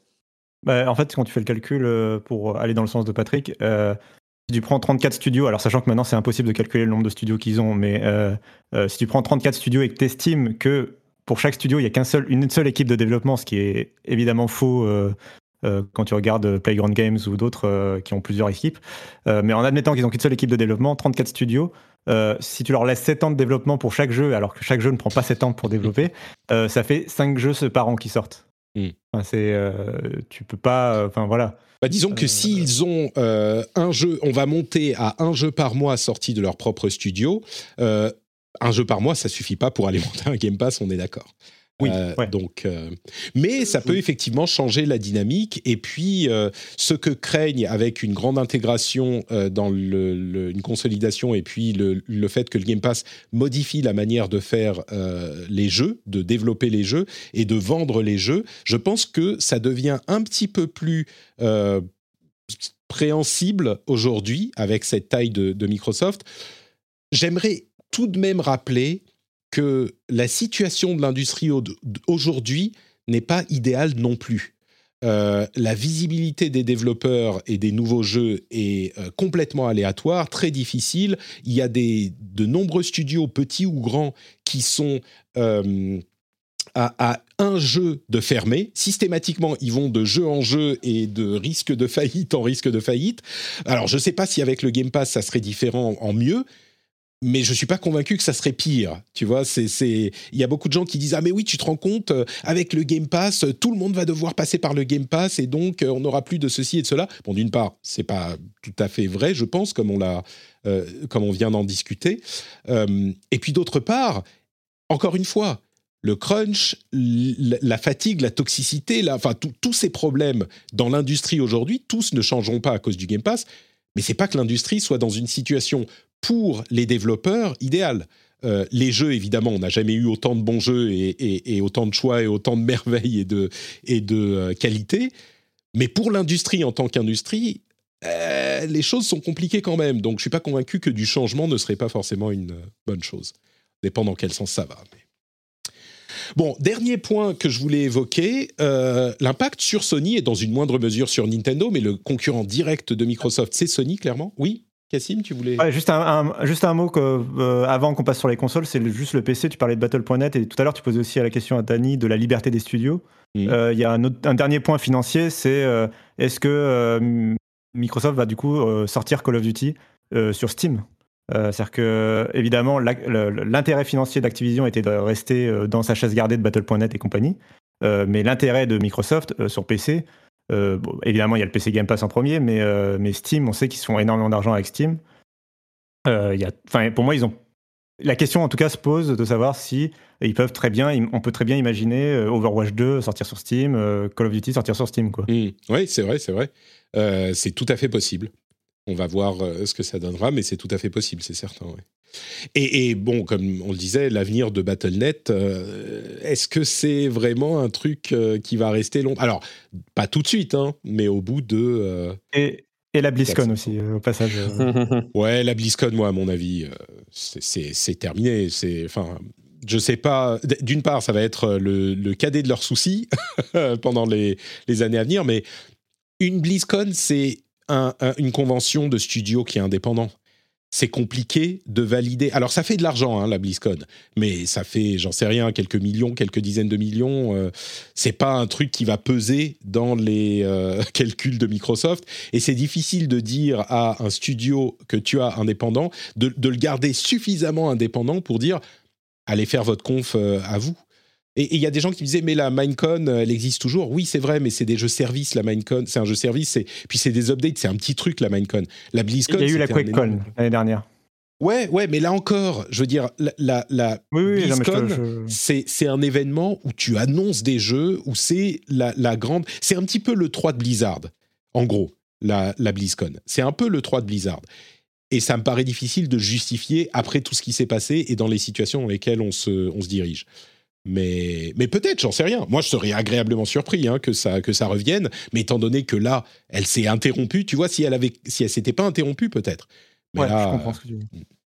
Et, et Battle.net, moi, je, à terme, je le verrais bien devenir une sorte de Xbox Launcher, hein, tout simplement. Ça hein. serait. Euh, c'est un bon moyen euh, pour, pour Microsoft aussi pour mettre en avant bah, tous leurs autres produits, services, jeux, mm. euh, goodies, hardware et j'en passe. Bah, ils ont déjà l'application Xbox sur Windows. Hein. Mais, oui, mais maintenant, maintenant il faut une intégration. Elle, elle marche pas très bien. Le Windows Store est perfectible aussi. Euh, et justement, il y aura à terme, s'il y a une intégration entre tous ces services, et euh, ce sera, ce sera, je pense, une belle opportunité pour Microsoft pour mettre en avant un écosystème complet, en fait. Ouais. Oui, oui, c'est sûr, c'est possible. Euh, il y a les questions d'e-sport aussi. On nous dit dans la chatroom que les, les BlizzCon, c'est aussi les finales des, de l'e-sport. Clairement, euh, Activision n'a pas bien géré l'e-sport. Enfin, Blizzard euh, n'a pas bien géré l'e-sport. Donc, bon, je pense que c'est c'est pas un truc qu'ils vont pousser beaucoup plus loin, mais peut-être, on verra. Euh, Dany doit bientôt filer. Je me demande si on pouvait euh, discuter avant ça du dernier aspect, c'est donc l'impact sur Sony et Nintendo. Euh, la valorisation boursière de Sony a perdu 20 milliards de dollars euh, à l'annonce. Euh, bon, ça me semble être une surréaction des, marchés. Moi, je ne pense pas que Sony soit à ce point menacé par le deal. mais on a eu également, quand on parle du projet Spartacus, du Game Pass de Sony, on a vu apparaître des jeux PS3 sur le store PS5. Alors, il y avait déjà des jeux PS3 sur le PS Now, le service de streaming et de download euh, d'abonnement, en gros, de Sony. Mais là, on les a vus apparaître sur le store. Alors, c'est peut-être qu'ils sont en train de tester des choses, peut-être pour leur service Game Pass, entre guillemets, Spartacus, euh, qui, qui devrait être annoncé cet automne. Est-ce que vous pensez que ça change la, position de Sony? Est-ce qu'ils vont devoir, euh, Dany, est-ce qu'ils vont devoir du coup intégrer leurs jeux first party alors qu'ils ont un modèle très différent Leurs jeux first party, ils doivent les vendre pour les rentabiliser? Euh, est-ce que ça change les choses pour le projet Spartacus euh, Qu'est-ce que tu vois venir, toi? Ah bah à mon avis, ils vont devoir mettre un sacré coup d'accélérateur, en tout cas pour le pour le lancement du projet. Je pense que ça c'est euh, le, le, temps leur est compté pour pour créer une offre compétitive. Ensuite, c'est euh, à mon avis, si on regarde par exemple la, la, la réception des des, euh, des jeux N64 et Sega Mega Drive sur le, euh, le Nintendo Game Pass. Mm. Euh, c'est plutôt un accueil mitigé. Donc oui, c'est sympa, ça fait, euh, ça intéresse quelques vieux de la vieille comme moi, par exemple. Je trouve ça amusant de pouvoir y rejouer sans, sans me casser la tête. Mais est-ce que ça va être un accélérateur pour dire aux gens venez, abonnez-vous maintenant tout de suite, surtout aux, aux gens les plus jeunes qui n'ont pas forcément connu ces jeux? J'en doute. Et c'est ça me fait un peu le même effet en fait sur les jeux PS3 donc oui ils sont beaucoup plus récents. Mais euh, ok c'est bien. Et qui va vouloir jouer à Even Sword aujourd'hui sur PS5 euh, Je sais pas, lève la main, lève la main dans la chatroom, mais on, on, on, en reparlera. Mais je pense pas que ce soit des millions de joueurs non plus. Donc, euh, à, à, moins d'ouvrir tout le portefeuille massif de la PS3 et dire tout ce qu'il y avait sur PS3 ou plein plein de jeux de first party, de machin, d'exclus sont disponibles maintenant sur le pass et jouez-y, ils sont encore super bien. Peut-être, mais euh, ouais, mais même ça. C'est légalement c'est compliqué pour des questions de droit euh, d'avoir tout. Et puis surtout, comme tu le dis, euh, c'est pas pour les anciens jeux, c'est pas pour le back catalogue qu'on s'abonne à ces trucs. C'est pour les jeux qui sortent euh, le day one, quoi. C'est ça. ça. C'est pour avoir Call of. Est-ce que ça fait le poids face à Call of? Voilà. Et je pense que tu vois dire oui, God of War 2 exclu machin sur le sur Spartacus, peut-être, mais j'y crois pas parce que ils ont quand même des impératifs de rentabilité sur des jeux ah qui bah enfin des fortunes de développement, budget marketing et autres. Donc je pas sûr que ça arrive euh, tout de suite. À moins qu'ils fassent genre leur version à trois étages, parce que trois étages, on peut imaginer 5, 10, 15 euros. Euh, mais peut-être que si c'est 10, 15, 20 euros, peut-être qu'à 20 euros, tu as tous les jeux. Mais même ça, je ne sais pas si ça suffirait. Cassim, euh, tu vois un moyen pour Sony, une formule secrète magique pour Sony d'inclure ces jeux first party day one sur, sur le Game Pass En tout cas, est-ce que la pression est plus forte maintenant après ce rachat ou? Ah bah bien sûr que non, elle est pas plus forte. Non, je Oui, elle est plus forte euh, la pression, euh, mais euh, mais bah, après je suis toujours un peu partagé dans le sens où euh, faut pas oublier que Sony ils ont une stratégie qui fonctionne actuellement. Après c'est compliqué sur le long terme, mais c'est eux les leaders du marché, en tout cas sur les consoles un peu de salon face à Microsoft. En tout cas ils sont ils sont devant, ils sont devant en popularité, leurs jeux cartonnent et leur, leur, stratégie de vendre des jeux 80 euros qui sont vraiment des expériences hollywoodiennes euh, fonctionne. En plus, derrière, ils ont le PSVR 2 qui arrive, etc. Donc, ils ont une stratégie que je trouve intelligente et qui est vraiment différente de celle de Microsoft et qui marche avec le DualSense et, compagnie de, miser sur l'immersion, sur euh, la qualité de l'expérience. Euh, ça marche. du coup, c'est ça qui me fait penser qu'ils sont pas obligés de, répondre un pour un avec Microsoft. Mais oui, enfin, Microsoft devient, ça devient compliqué. Mais je vois pas comment. En fait, je vois, j'arrive pas à résoudre cette équation, effectivement, euh, de me dire. Euh, je les vois pas rajouter euh, leurs activités day one. Et en même temps, maintenant que Microsoft a mis cette règle du day one comme un truc super important et que tout le monde a retenu, c'est compliqué, quoi. ouais. Mais euh, tu vois, euh, il y, a un point sur, que je trouve intéressant aussi, c'est euh, effectivement ils n'ont pas vraiment grand intérêt à changer leur stratégie qui fonctionne, mais je pense qu'à terme, tu vois, dans quelques années, ça sera un peu le combat de David contre Goliath. Et je pense qu'ils risquent de se retrouver un peu petits et en risque de rachat un jour s'ils n'arrivent pas à trouver des opportunités de croissance pour se montrer trop, trop onéreux en fait par rapport à mm. ce que pourraient apporter euh, d'autres achats de, studios, de développeurs, de Nintendo même par exemple un jour. Tu, tu veux dire qu'ils ils peuvent pas juste continuer comme ils l'ont fait jusqu'à maintenant, même si ça marche, ils ont besoin de grossir euh, parce que tout le monde est en train de grossir. Ouais, je comprends. moi j'avais, pardon. Vas-y, Cassim. Euh, bah, j'avais une idée folle à proposer et je voulais, je voulais avoir votre avis dessus. C'est un peu, c'est Sony fait exactement ce que fait Disney au cinéma. C'est-à-dire que euh, Disney, ils font des films euh, que, tu coûtes, que, tu, que tu payes 15 euros la place pour aller voir au cinéma, et en même temps, ils font des séries télé sur euh, Disney+. et du coup, je me pose la question de savoir si Sony serait ou investirait pour être en capacité d'avoir d'un côté des, des exclus AAA 80 euros que tu es obligé d'acheter, et des jeux Day One dans leur abonnement qui sont pas les mêmes, qui sont des spin-offs, des DLC, ah, des, expériences à côté, des trucs plus petits développé à plus petit budget, mais qui quand même alimenterait euh, en first party euh, un abonnement euh, PlayStation Plus, on va dire. C'est pas con, c'est pas con. Il pourrait. Alors c'est compliqué de faire euh, parce que traditionnellement les petits jeux faits à côté, c'est des jeux qui sont pas bons. Donc euh, c'est compliqué de faire un super jeu AAA et un super jeu qui te donne envie, qui est en plus dans le Game Pass mais qui est plus petit. Euh, à qui tu vas le confier? À quoi? Tu vois, c'est genre ça fait penser à expérience mobile de je sais pas Ghost Recon Breakpoint mobile avec. Oui, le oui, non, mais totalement. Mais mais l'idée est, assez séduisante ou peut-être une partie du jeu qui est inclus dans le Game Pass pour ceux qui ont payé un, un DLC comme le fait Microsoft. il y a peut-être des trucs à faire. Ou alors, euh, comme on l'évoquait déjà avant, 10 euh, heures de jeu gratuit dans le Game Pass, mais euh, pour jouer au jeu complètement, il faut l'acheter. Enfin bon, bref.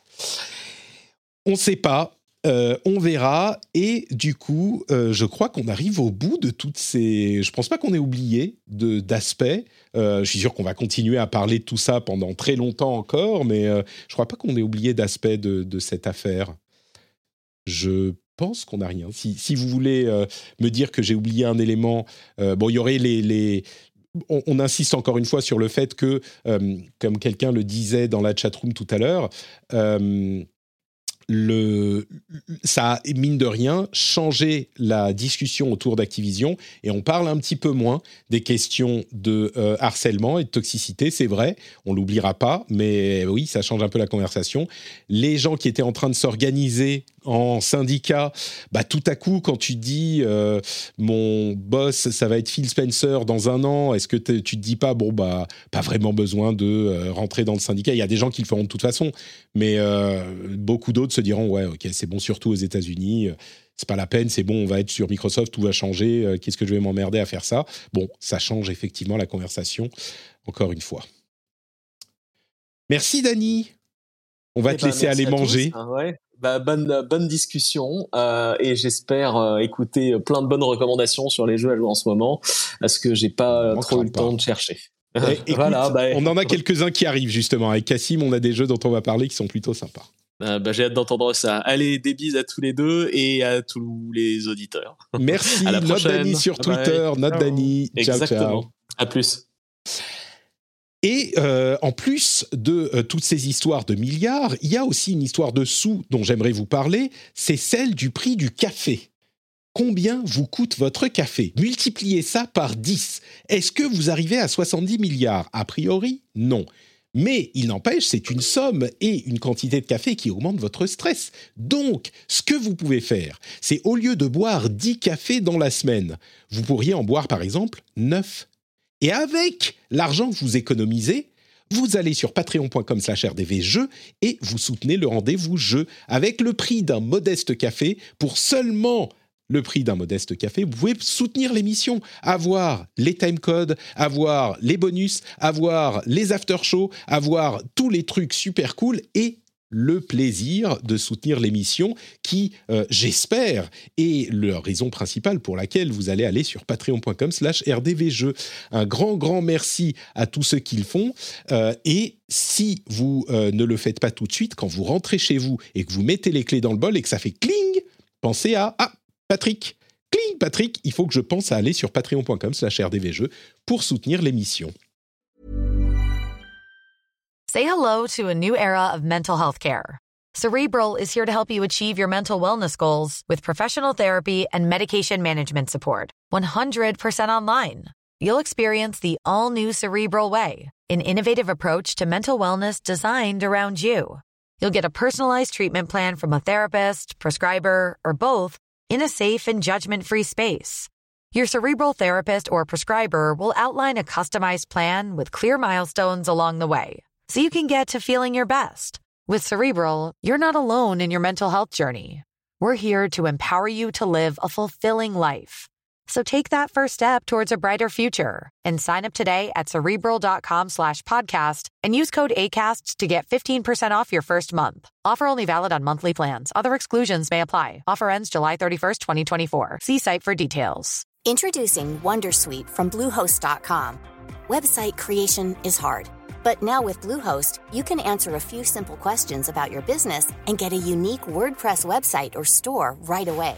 From there, you can customize your design, colors, and content. And Bluehost automatically helps you get found in search engines like Google and Bing. From step-by-step guidance to suggested plugins, Bluehost makes WordPress wonderful for everyone. Go to bluehost.com/wondersuite. Et non, Bobby Kotick n'est pas, à ma connaissance, un patriote du rendez-vous jeu. Donc, euh, bon, mais peut-être qu'il a pris un pseudo. hein. Il y a un Coquille Bodic. euh, ça, je ne sais pas qui c'est, mais peut-être. Bon, bref. Euh, plaisanterie ridicule. On va continuer avec les jeux auxquels on joue en ce moment. Et on parlait de, de, de Game Pass. Euh, les jeux qui sont sortis cette semaine, ou qui sortent cette semaine, si je crois qu'ils sont tous sortis, c'était assez monumental et c'était l'un des sujets que j'allais évoquer euh, en news principale avant que euh, la, la chose ne tombe. La chose, euh, c'est le fait que les, tous les jeux qui sont intéressants cette semaine qui sortent sont dans le Game Pass. Mais tous, tous ceux dont je voulais parler, ils sont dans le Game Pass. Rainbow Six Extraction, Nobody Saves the World, Windjammers 2, Hitman Trilogy et Paparazzi, dont on parlera tout à l'heure. Euh, ils sont tous dans le Game Pass. C'est complètement fou. Donc, c'est le début de euh, February Apocalypse, parce qu'on sait bien que February Apocalypse, c'est janvier, février, mars, évidemment. Euh, D'ailleurs, qui, qui, est, qui, est, qui a été nommé par Cassim Ketfi, February Apocalypse. C'est lui qui a trouvé le nom. Et tu parles d'un Eh des oui. jeux de la période, Nobody Saves the World. Qu'est-ce que c'est que ce jeu? Oui. Alors, c'est un, une chenille de donjon, comme euh, en bonne traduction euh, de Xbox dans l'application Xbox Game Pass. Littéralement, hein, je ne plaisante pas. Chenille de Vraiment, donjon. Attends, c'est Dungeon Chain? Dungeon. C'est quoi? Dungeon Creep Crawler. Mais oui, crawler, une chenille de donjon. Oh mon dieu. Ok, d'accord, très bien. J'espère que l'équipe de localisation de Blizzard pourra travailler pour Microsoft. voilà. Ils l'ont euh, démantelé. Ils l'ont démantelé. C'est un autre ah aspect qu'on n'a pas évoqué. Euh, l'équipe de localisation de Blizzard a été entièrement démantelée. D'ailleurs, est-ce que Bobby Kotick était en train de travailler à affiner suffisamment la boîte pour la rendre vendable depuis des années. Bon, peut-être que c'était juste pour la rendre plus euh, profitable, mais c'est une question qu'on peut se poser aussi. Bref, pardon. Euh, en tout cas, euh, la chenille de donjon. oui, ouais, donc Nobody Save the World, ouais, c'est un jeu que moi j'attendais depuis son annonce, puisqu'il est développé par Dreambox Studio qui nous a donné Guacamele. et moi, la série des Guacamele, j'en suis archi fan. C'est une de mes meilleures expériences en coop. Et euh, donc j'attendais de pied ferme Nobody Save the World qui change complètement de genre. Là, on sait plus du tout du. Euh, du ah euh, Ah je sais, Beat'em Up euh, en Metroidvania. Guacamelee, c'était un Metroidvania, oui, c'est ça. Oui, oui. c'est en tout cas voilà. Maintenant, c'est un RPG dungeon crawler. Pardon, très... je comprends pas ces termes anglais. Tu peux me me le traduire en français. Une chenille de donjon à titre de jeu de rôle. D'accord, merci, très bien. Chenille de donjon, là je comprends. Et euh, donc, euh, bref, donc euh, c'est un jeu qui se présente un peu comme un Zelda vu de loin, c'est-à-dire que le, tu sais, t'as, as, la, la, la, map monde, enfin, tu vas te balader de village en village, croiser des PNJ, prendre des quêtes, et un Zelda classique, j'entends. Et entre chaque chaque village, tu as des donjons, des portes de donjons. et autour des donjons, tu as des monstres qui rôdent, tu vois, que tu peux un peu dans la nature, que tu peux aller affronter. une fois qu'on a dit ça, le plus important, c'est de parler du euh, du cœur du jeu, c'est-à-dire en fait que Nobody Save the World, c'est dans le titre, c'est euh, un, nobody, on joue, quelqu'un que personne ne connaît et qui va pouvoir euh, prendre tout un tas de formes, c'est-à-dire des sortes de jobs finalement, euh, pour euh, aller affronter ou des classes de personnages euh, différents. Ou des classes. Donc tu as tu as la rôdeuse, tu vois, tu as tu as le chevalier. Jusque là rien, rien de plus sorcier. Puis après tu as la souris, tu as la limace, tu as le cheval, tu as la sirène. bref, tu as l'œuf. puis là j'ai débloqué hier hier soir j'ai débloqué le magicien. Je m'attendais à, à, Merlin, tu vois. Et en fait non, c'est un magicien genre avec un chapeau de forme et un lapin qui sort quoi. genre anniversaire de d'enfant de, de 6 ans quoi. Voilà. Exactement. Euh, et euh, chaque, euh, chaque forme vraiment que tu vas pouvoir incarner, tu peux les changer dynamiquement pendant le combat, a des, des, forces et des faiblesses et des compétences qui lui sont propres. Le cheval, il, file des coups de sabot. Le, le, guerrier, il va filer des coups d'épée et ça va être tranchant. Et il y a des types de dégâts qui sont appliqués à chaque, chaque compétence. Et là où le jeu, alors moi le jeu, je le trouvais bon, sympathique, intéressant et la DA est, est cool.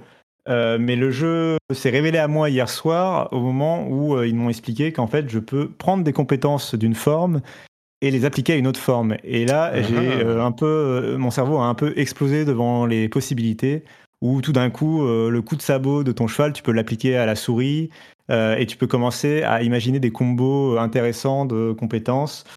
D'autant que, comme Guacamele, le jeu se joue en coop. c'est une des, forces du jeu.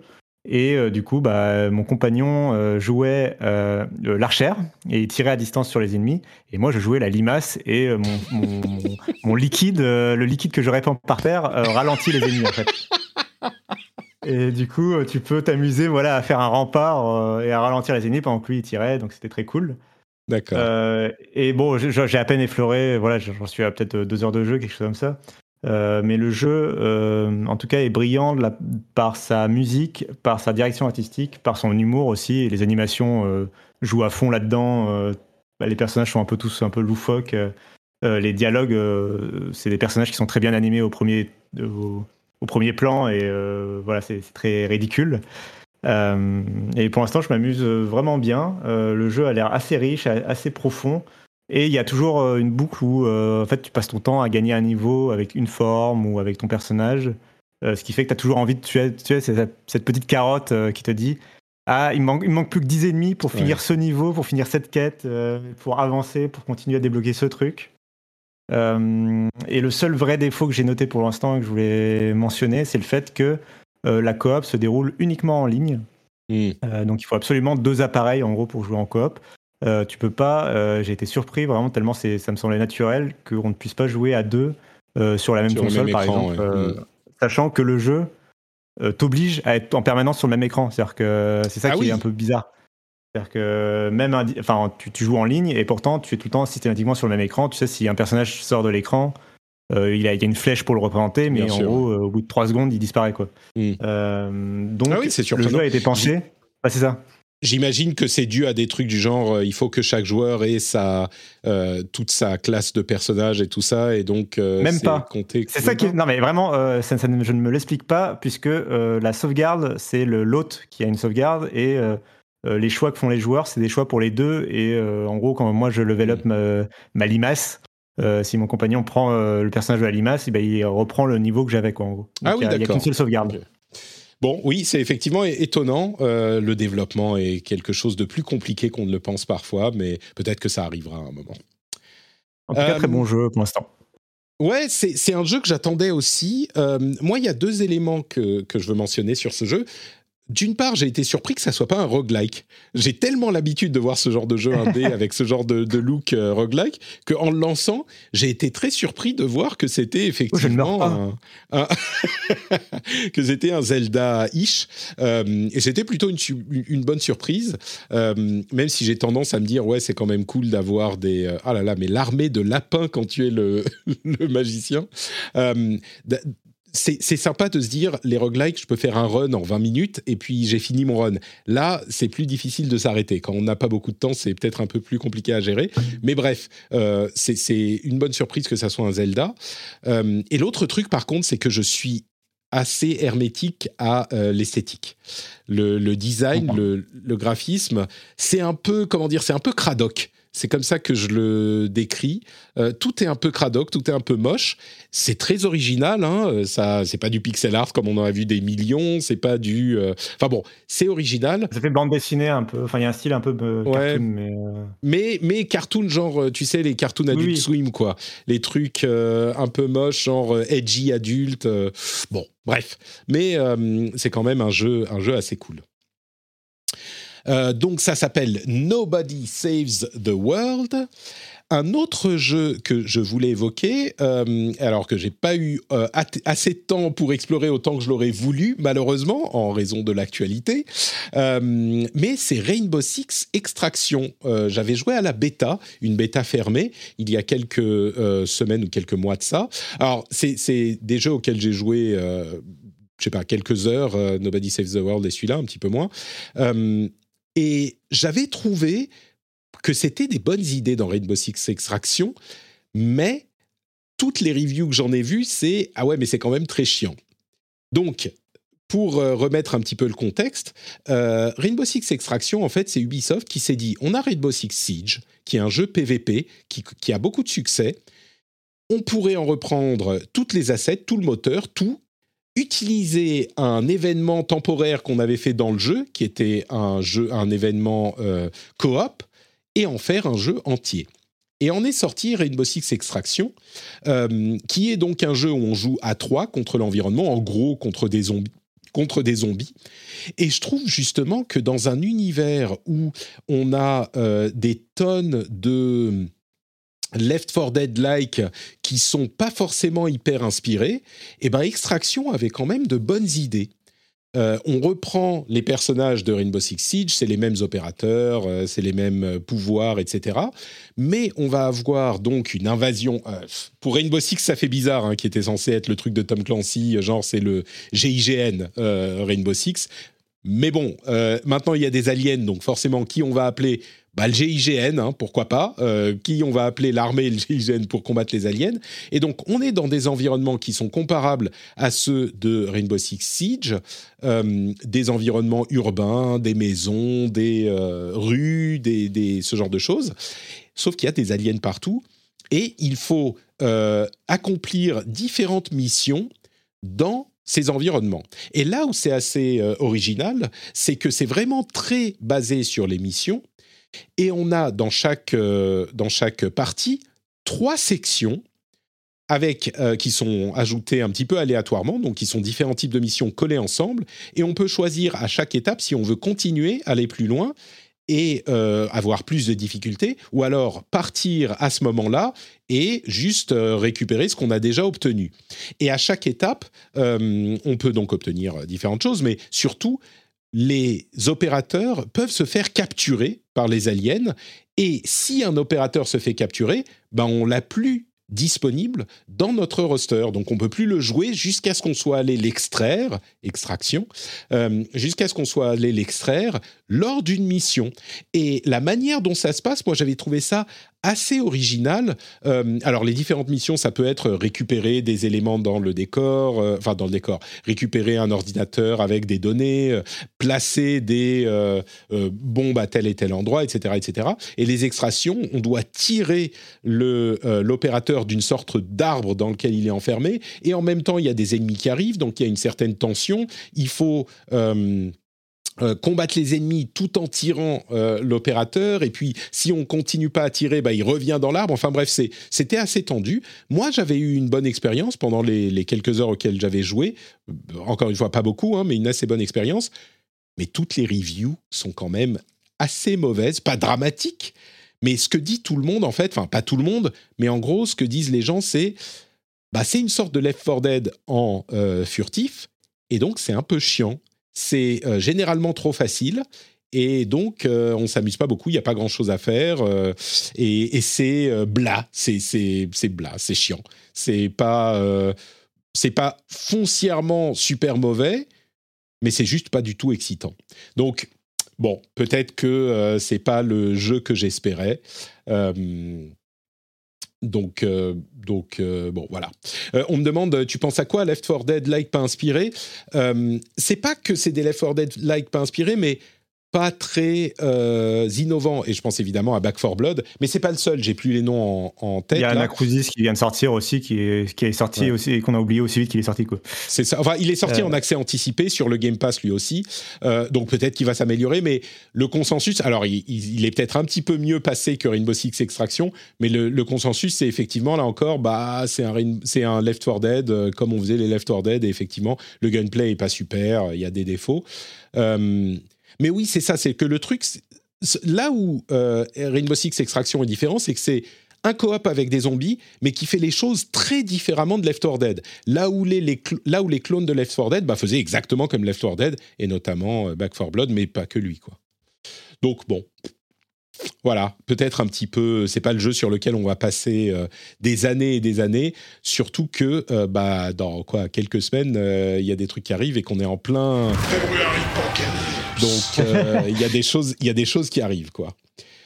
Euh, il y a d'autres jeux qui sont sortis. Euh, juste un petit mot sur The Rune King, le jeu de stratégie tour par tour de Airship Syndicate dans le monde de League of Legends, lui encore. Je l'ai acheté sur PlayStation et bah écoutez, The Rune King, c'est sympathique, ça casse pas quatre pattes à un canard, mais si vous aimez les jeux de, euh, de Airship Syndicate, c'est, vous savez, ceux qui ont fait... Euh, ah merde, comment il s'appelait ce jeu? Euh, Tu te souviens pas Cassim, tu peux pas m'aider? Le jeu basé sur une BD... Ah! Non, je l'ai pas. Airship Syndicate a fait. Bon, bref, bah, c'est exactement le même, le même jeu. Euh, et, c'est un jeu de stratégie sympathique avec les personnages de League of Legends. Euh, donc, euh, donc bon, voilà, c'est Battle Chasers. Merci David Nexus, c'est ça. Battle Chasers Night War. il est pas trop mal foutu. je dirais qu'il est un peu lent. J'ai là encore fait, je sais pas, peut-être trois heures de jeu. Bon, l'histoire avance pas très très vite, euh, mais c'est sympa de retrouver les personnages, euh, les personnages de, League of Legends dans cet autre univers. Et moi, je passe un bon moment. Je vais continuer à jouer euh, comme ça de temps en temps, jusqu'à ce qu'autre chose m'attire mon attention, ce qui risque d'arriver bientôt. D'autres jeux qui sont sortis mais qu'on n'a pas forcément eu le temps de tester, Windjammers 2, qui est plutôt assez bien reviewé, qui accomplit la tâche compliquée euh, de trouver, de faire une suite à Windjammers. On en parlait la semaine dernière avec Aubin. Euh, et il est dans le Game Pass aussi, donc vous pouvez aller le tester. Et puis, il y a également euh, ce jeu. Est-ce que tu l'as, vu passer Pupperazzi, Cassim oui, je pensais. Moi, moi, il me fait penser à, à Luma de, de Gamecult ouais. bref, euh, qui fait toujours un, top des chiens, des dogos, euh, des dogos de l'année dans les jeux vidéo. Euh, alors, est-ce qu'on peut pet le dog dans ce jeu? Ah bah c'est même euh, le but. Euh, Paparazzi, le but est de prendre des photos de chiens euh, et de différents chiens en les habillant différemment. Ils sont dans une ville et c'est graphisme très sommaire en 3D, mais les animations, c'est genre les chiens, ils, courent pas, tu vois. C'est genre ils tu, comme des petites figurines que tu dis euh, cataclop, cataclop, mon chien est en train de marcher. Il marche un petit peu comme ça. Euh, bon, c'est un chien, c'est un, un, jeu où il faut faire des photos de chiens. J'ai trouvé ça euh, mignon comme comme principe. Euh, donc voilà pour les jeux du moment. Évidemment, on peut mentionner euh, God of War euh, qui est sorti sur PC et qui est un gros succès pour Sony.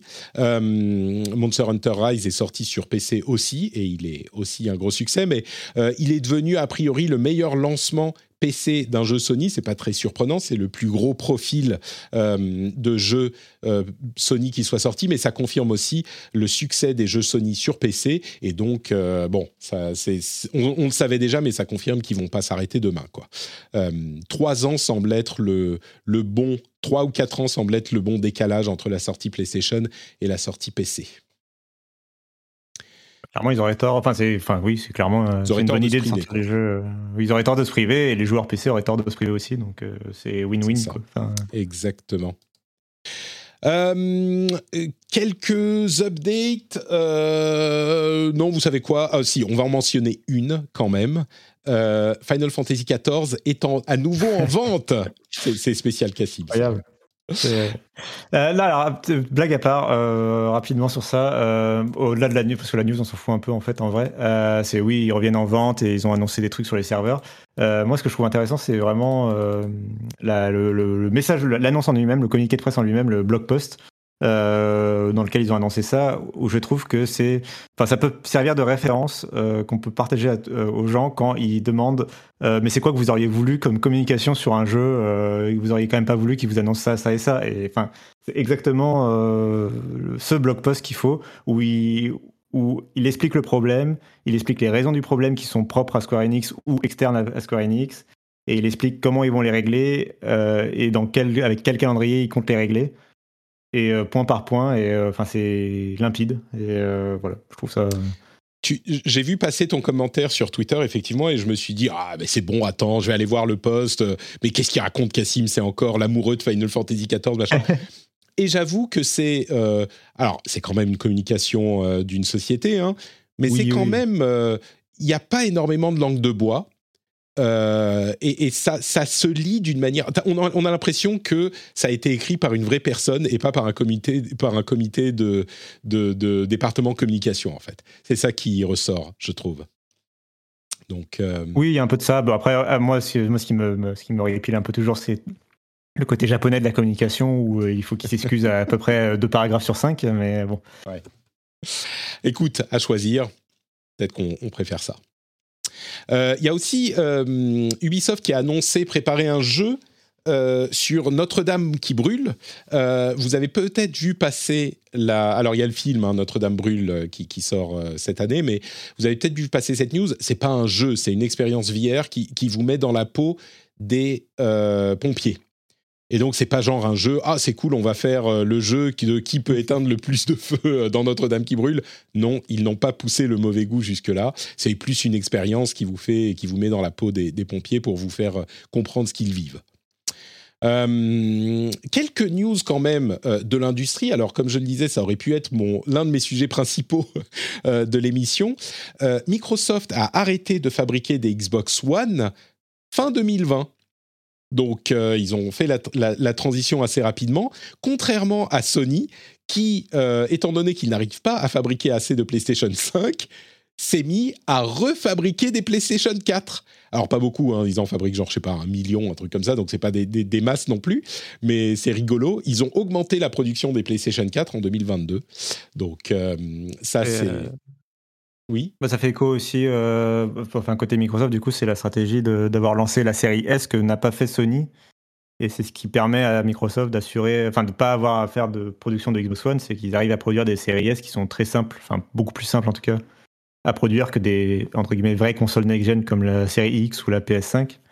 Euh, et du coup, euh, bah, c'est ce qui leur permet, voilà, d'assurer, la production. Et Sony n'a pas ce, cette éventualité-là et est obligé de se rabattre sur la PlayStation 4. C'est ça. Donc pour le coup, la stratégie était plutôt ingénieuse d'avoir une console moins puissante et plus simple à produire. Tout à fait.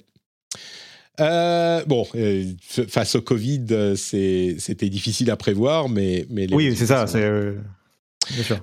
Euh, le Steam Deck de Valve devrait arriver en temps et en heure après le, retardement. Donc, euh, les premières livraisons en février. On est en plein février Apocalypse. Euh, et on a des chiffres de vente, notamment compilés par Oscar Lemaire de, de Ludostri, des chiffres de vente en France de vente de consoles que j'ai trouvé très intéressants sur l'année 2021. Alors, il faut noter que, évidemment, l'année 2021 a été contrainte par euh, la fabrication, donc par l'offre, plutôt que par la demande. Donc, en gros, tout le monde a vendu tout ce qu'ils ont fait. Je schématise, mais euh, c'est un petit peu ça. Euh, mais il n'empêche, c'est intéressant de noter que la Switch a représenté une énorme partie des ventes, on parle encore une fois de la France, même s'ils en ont vendu moins qu'en 2020, qu'en 2020, ils en ont vendu 1 200 000, des PlayStation 5, il s'en est vendu 600 000 et des Xbox Series 200 000. Euh, alors, pour les, consoles next-gen, c'est une augmentation par rapport aux années précédentes. Euh, oui, pardon, Cassim? Non, je disais oui, oui, oui. Euh, bah, les Xbox qui se vendent deux fois moins que la PlayStation. Quoi. C'est ça, mais ça se vend quand même un petit peu plus que la Xbox One à l'époque. Euh, est-ce que ça veut dire que le Xbox euh, Game Pass ne suffit pas à convaincre les gens? Alors c'est difficile à dire, ça se vend quand même mieux que la Xbox One par rapport. Et puis il y a ce contexte de, bah ils fabriquent tout ce qu'ils peuvent. Donc après, si les gens en veulent plus, on ne sait pas desquels ils veulent. Euh, j'aimerais tempérer un peu sur ce point-là, sur ce que tu dis. Euh, ce que tu dis, de, ils vendent tout ce qu'ils peuvent. Euh, c'est vrai à l'échelle mondiale, mais c'est pas vrai à l'échelle régionale. C'est-à-dire que à l'échelle régionale, il y a forcément une stratégie de distribution qui est mise en place, de se dire, j'ai produit 2 millions de Xbox, dans quel pays je les envoie, en fait. donc forcément, ça, ça, ça, disons qu'il y a, il y a un, niveau de lecture où tu peux quand même te dire, euh, ça, reflète la stratégie de Microsoft de dire dans quel pays ils veulent investir le plus. Est-ce qu'il y a des pays dans lesquels ils envoient plus de Xbox, euh, dans, dans, des pays dans lesquels Sony envoie plus de PlayStation? Euh, par exemple, bon, bah voilà, tu vas pas envoyer 4 millions de Xbox au Japon, par exemple. Non, évidemment, évidemment. Mais euh, ce que je veux dire, c'est que si jamais il se trouvait qu'en France, il y ait eu 2 millions de personnes qui voulaient acheter une Xbox Series en 2021, bah, ils n'auraient pas eu de quoi en vendre de millions. Oui, c'est sûr. Donc, oui, bien sûr, bien sûr. C'est effectivement, euh, ça reflète l'état du marché. Mais si le monde entier se tournait vers le Game Pass et disait bah, la stratégie de Microsoft fonctionne et donc on veut des Xbox Series, bah, ils ne pourraient pas en acheter quand même. Donc, euh, on ne sait pas exactement. Ça complique la, manière d'interpréter les choses, quoi.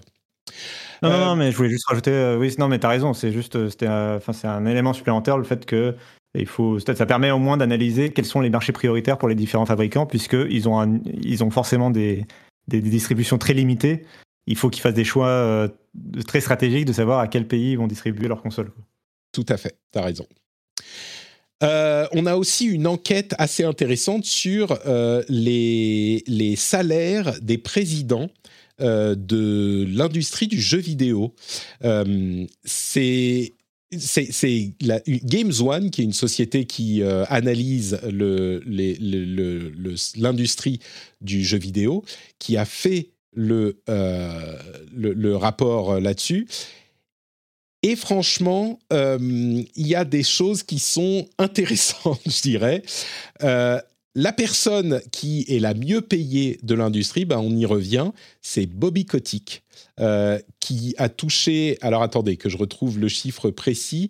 Euh, la personne la mieux payée, c'est donc Bobby Camba, il est deuxième. Il est deuxième, pardon. Deuxième.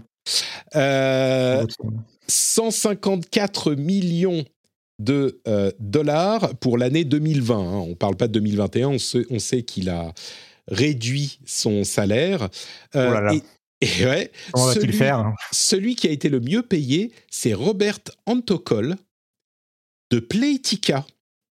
Est-ce que vous savez qui est Playtika Non. Euh, le deuxième, le troisième, pardon, Andrew Paradise de Skills. Après, on retrouve Andrew Wilson chez Electronic Arts, Frank Gibo chez euh, Zynga, euh, Unity, Take-Two, etc. et puis, le point intéressant qu'ils ont noté aussi, c'est la compensation par, enfin, le salaire par employé. Et ils ont fait un rapport du nombre, enfin, de, du, le rapport entre le, le salaire, enfin, les revenus du président et des employés. Pour Activision, on est de 1 pour 1560. GameStop 1 pour 650, euh, Zynga 1 pour 324, Electronic Arts 1 pour 316, etc. etc. Euh, donc en gros, Bobby Kotick a gagné 1560 fois plus que la moyenne de ses employés. Après, je laisserai chacun juger euh, de tout ça. J'avoue que ça me dérangerait sensiblement moins si on ne savait pas ce qu'on sait sur Activision Blizzard et Bobby Kotick. Bref. Euh, Google a lancé la bêta de son service Google Play Games. Tu sais ce que c'est Google Play Games, Cassim? Oui, ça, bah, tu sais, je travaille pour Frandroid, donc je suis un peu obligé de, quand même avoir suivi ce sujet euh, qui connecte un peu le Android et le jeu vidéo tous les mondes. Euh, c'est le service qu'on avait évoqué il y a quelque temps à son annonce pendant les Game Awards. Euh, en fait, c'est un Google Play Store qui fait uniquement des jeux, mais qui est disponible sur Windows. Et il est donc en bêta euh, pour certains pays d'Asie et avec quelques jeux seulement. Alors, il n'y a que quatre jeux, c'est vraiment un test pas de Wild Rift, malheureusement, dans le, lot. Donc, à voir s'il arrivera un jour. Pour le moment, c'est uniquement avec émulation souris et clavier. mais bon, donc le test commence. Et avec ce test, les questions sur quand est-ce que Google va euh, tuer le projet. Les paris généralement sont deux ou trois ans, quelque chose comme ça. Euh, ah oui, bah, là en fait, là la question c'est, euh, je pense, je sais pas s'ils vont le tuer si vite que ça dans la mesure où c'est surtout une manière de dire de ne pas de pas laisser 100% du marché à Amazon quoi. C'est ça qui se joue en fait. Hein. L'essentiel le, des revenus sur mobile, tu le dis tout le temps, euh, sont, viennent du jeu vidéo. C'est-à-dire que sur un App Store ou sur un Play Store, je ne sais plus c'est quoi la proportion, mais c'est 90%. Enfin, c'est énorme la proportion de, des revenus euh, qui viennent du jeu vidéo par rapport aux applications type, je sais pas, OneDrive, euh, Le Monde, je sais pas. Et donc le jeu vidéo est énorme et c'est une manne financière importante pour Google et Apple. Or, du coup, quand Microsoft annonce que les applications Android arrivent sur Windows 11, mais qu'elles arrivent par l'Amazon App Store, c'est laisser potentiellement une manne euh, super importante de jeux mobiles euh, à Amazon. Donc euh, il en est hors de question pour Google et du coup c'est la raison pour laquelle il lance ce truc-là. Et c'est pour la raison pour laquelle il lance pas toutes les applications Android sur Windows, il lance que les jeux. Tu sens vraiment que c'est vrai. On est là que pour le pognon, les gars. Bah, en même temps, l'intérêt d'avoir une application, je sais pas, Netflix, Android sur Windows est quand même limité. Mais oui. Oui, oui. Oui, oui, oui, bien sûr, mais euh, bon, tu pourrais, voilà. Euh, en tout cas, ça, ça, fait un peu aveu euh, de, de ne lancer que les jeux vidéo. mais du coup, je ne sais pas si Les applications qui font pas de pognon, ils sont bien contents de les laisser à Amazon avec l'App Store qui sera intégré à Windows, alors que oui, on est d'accord. Euh, donc ça, le test commence. Euh, et puis, on peut pas faire un épisode sans parler un tout petit peu de NFT. Euh, tu as vu le, le fait que Troy Baker ait annoncé un partenariat avec une société de NFT avec un tweet quand même un petit peu particulier où il dit You can hate or you can create avec un partenariat autour des voice NFT. Alors, on ne sait pas ce que ça va donner. Mais franchement, Troy Baker, entre ça et son engueulade avec, euh, avec euh, Jason Schreier de je sais plus quand, l'année dernière ou il y a deux ans, il avait quand même été bien diva et bien imbu de sa personne. Autant j'aime beaucoup son travail en tant que euh, acteur, voice actor dans les jeux vidéo, autant il a l'air d'être quand même un petit peu, je sais pas, fier de lui, on va dire. Ou je sais pas, il a, you can you can hate or you can create, genre, ouais, les NFT, vous pouvez les détester ou vous pouvez faire quelque chose de créatif et d'artistique. Et, pardon, vas-y. Non, non, mais c'est vraiment, vous êtes, soit vous êtes contre moi, soit vous êtes avec moi. Il n'y a, pas de juste milieu. Et euh, puis t'as l'impression que c'est une catchphrase d'un Battle Royale. Euh. Complètement, ouais. Mais, mais le pire, c'est que peut-être qu'il y a des choses intéressantes à faire avec les, NFT et les acteurs, les voice actors. Peut-être qu'ils vont explorer et qu'ils vont trouver un truc intéressant. il aurait pu le dire d'une manière qui aurait pu justement euh, euh, ah bah, je sais pas, pas convaitre, mais, faire, faire dire aux gens, genre, peut-être que, tu vois, on va explorer des trucs, on pense que ça peut être un moyen de générer des revenus pour les acteurs de, de, de, de l'industrie et de faire des trucs intéressants artistiquement, machin. Mais non, il a fait il a déjà son dessin moche, euh, c'est trop tard, il a, il a, passé le Rubicon. Hein, il a déjà son gif, c'est ça, ouais, c'est terminé. Euh, à propos de euh, matériel, les, les, gens de Nvidia disent que a priori le manque de cartes graphiques et de puces graphiques pourrait s'améliorer, enfin il pourrait y avoir plus de puces disponibles la deuxième moitié de l'année, mais entre-temps, les prix risquent d'augmenter, pour les puces Nvidia en tout cas. Donc euh, bon, euh, peut-être que d'ici la fin de l'année, il y aura des consoles disponibles un petit peu partout. Euh, euh, bon, là, il parle de Nvidia, mais j'imagine que si ça va mieux pour Nvidia, ça ira mieux pour AMD aussi, on peut l'espérer. FIFA a mis à jour, enfin EA a mis à jour FIFA Mobile, qui était sorti en 2016 et qui maintenant est un vrai jeu vraiment euh, super cool sur mobile, avec du vrai FIFA Ultimate Team qui rapporte beaucoup de vrai argent. Euh, bon, c'est intéressant de voir qu'il y a effectivement FIFA qui est disponible sur mobile aussi et qui ressemble vraiment à quelque chose désormais. Euh, Shenmue arrive en animé en février sur euh, Adult Swim et Crunchyroll. Euh, petite news un petit peu euh, tristoun, Gameblog a été mis en liquidation judiciaire ce mois-ci. Donc Gameblog, qui était l'un des plus anciens sites de jeux vidéo, qui a eu des différentes aventures et différentes vies, disparaît malheureusement. C'est liquidation judiciaire, hein, donc à moins que quelqu'un rachète le nom, euh, peut-être, je, je, je, crains qu'ils disparaissent. Hein. C'est pas un redressement, c'est Quelqu'un peut envoyer un DM à Phil Spencer. Euh, c'est ça, exactement. Ou à Bobby Kotick, puisqu'apparemment Bobby Kotick est intéressé par le rachat de médias. euh, mais, mais euh, non, pardon, ouais, je vais pas faire de la. Euh, non, mais, non, c'est. Peut-être que quelqu'un pourrait le racheter. Je, je, me demande combien ça coûterait de racheter les assets de Gameblog. Le nom est quand même connu, hein, gameblog.fr. Euh... C'est un historique du podcast pour le coup. Enfin, en termes de podcast jeux vidéo en France, c'était. Moi, en tout cas, ça a, ça a, longtemps été mon podcast de. Ça, oui. Il y a, je crois que c'était le, l'un des podcasts les plus écoutés après le rendez-vous jeu, l'un des plus populaires, tout à fait. ouais, donc euh, bon, faudrait, je vais, je vais aller regarder combien ils vendent gameblog.fr. Euh, et le truc bizarre de la, de, de la journée, c'est le FPS Pokémon. Est-ce que tu as vu passer cette vidéo, Cassim? Oui, et je vais te dire après ce que, à quoi ça m'a fait penser, mais vas-y.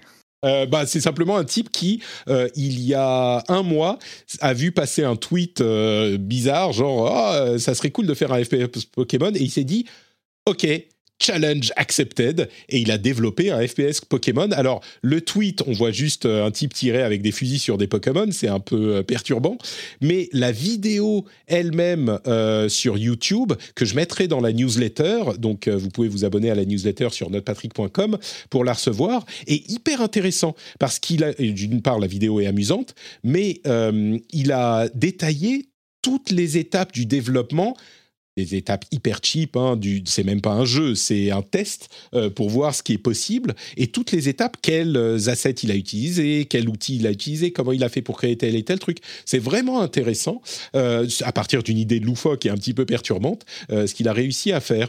Donc le FPS Pokémon qui est une blague, c'était plutôt étonnamment intéressant de suivre le développement. Donc la vidéo, pour ceux qui veulent la chercher sans s'abonner à la newsletter, c'est I made Pokémon, but it's a first-person shooter. Donc vous cherchez ça sur YouTube. ça m'évoque plusieurs choses. Ça m'évoque le, déjà, ça m'évoque l'arrivée de Naruto dans Fortnite, euh, les vidéos qu'on avait vues où euh, tu avais Naruto qui tirait au AK-47 euh, sur des sur des trucs. Ça, ça m'évoque le jeu vidéo Palworld qui avait fait parler de lui l'année dernière, qui est une sorte de Pokémon-like euh, tu sais, avec des Pokémon qui assemblent des armes à feu à la chaîne. Enfin, c'était très très perturbant comme trailer. ouais, ça, euh, commence, ça commence en Pokémon-like, genre euh, super mignon, marrant. Et puis tout à coup, tu te rends compte que les Pokémon sont genre esclavagisés et on les utilise pour. Enfin bon, bref, c'est Pokémon Dark, quoi. et puis, le dernier truc, c'est peut-être, on vient peut-être de voir une vidéo de d'un monde parallèle du multivers où c'est Nintendo qui a racheté Activision Blizzard. et... exactement, c'est exactement ça, ouais. Ou, plutôt Activision Blizzard qui a racheté Nintendo. Je pense que c'est plutôt dans ce sens-là que ça pourrait donner ça. Ah, merci Cassim, c'était un super bon moment passé en ta compagnie. Euh, est-ce que tu peux nous dire où on peut te retrouver sur Internet si on veut plus de tes analyses absolument exquises? Oui, euh, je vous promets, les analyses, elles sont excuses. Il y a moins de blagues dans mes analyses. Euh, c'est sur frandroid.com et sur la chaîne YouTube de Frandroid aussi, où on a fait une vidéo d'ailleurs sur le sujet pour résumer le rachat en moins de 6 minutes, je crois. Euh, et je l'ai vue, elle est excellente. 70 euh, milliards pour 7 minutes, tu disais sur Twitter. Et moi, je ne savais pas que, Microsoft te payait autant. Ah, bah euh, si, bien sûr, la taille du chèque, la ouais, caillasse. Important. Merci Cassim. Donc, Note Cassim sur Twitter. Le lien sera dans les notes de l'émission. Pour ma part, c'est Note Patrick sur Twitter, Facebook et Instagram. Et surtout, notepatrick.com où vous retrouvez les liens vers tout ce que je fais, y compris cette fameuse newsletter euh, qui part tous les vendredis. Donc, euh, vous pouvez vous abonner tout de suite pour ne plus rien rater. Et surtout, le Patreon, patreon.com slash rdvjeux, le lien est dans les notes de l'émission. Quand vous rentrez à la maison, vous mettez les clés dans le bol et vous vous dites « je bois trop de café, ça fait trop de trucs en même temps ». On va se concentrer sur les clés dans le bol. Cling, Patrick, les clés dans le bol, moyen mnémotechnique, j'ai envahi votre cerveau, ça fait cling, vous entendez Patrick et vous allez sur patreon.com slash rdvjeux pour devenir patriote et on vous dira merci la semaine prochaine au moment du prochain épisode de cette euh, émission. J'espère que d'ici là, euh, je sais pas, Apple aura pas racheté euh, Nintendo pour 145 milliards de euh, brousouf. on sait jamais, hein, désormais tout est possible et il y aura plein de jeux évidemment dont on va vous parler. Le programme programme de, euh, des prochaines semaines est complètement fou et on sera là pour parler de tout ça avec vous. Je vous remercie de nous avoir écoutés. Pas d'after show cette fois-ci, on a vraiment fait un épisode très long qui était nécessaire je pense, mais on viendra la semaine prochaine avec un after show pour les, pour les patriotes comme toujours. Je vous fais des grosses bises et je vous dis donc à la semaine prochaine. Ciao ciao. ciao. Oula, attends Cassim, ciao ciao. Non, quoi? J'ai oublié, j'ai oublié ceci, on va le refaire. Et à la semaine prochaine. Ciao ciao.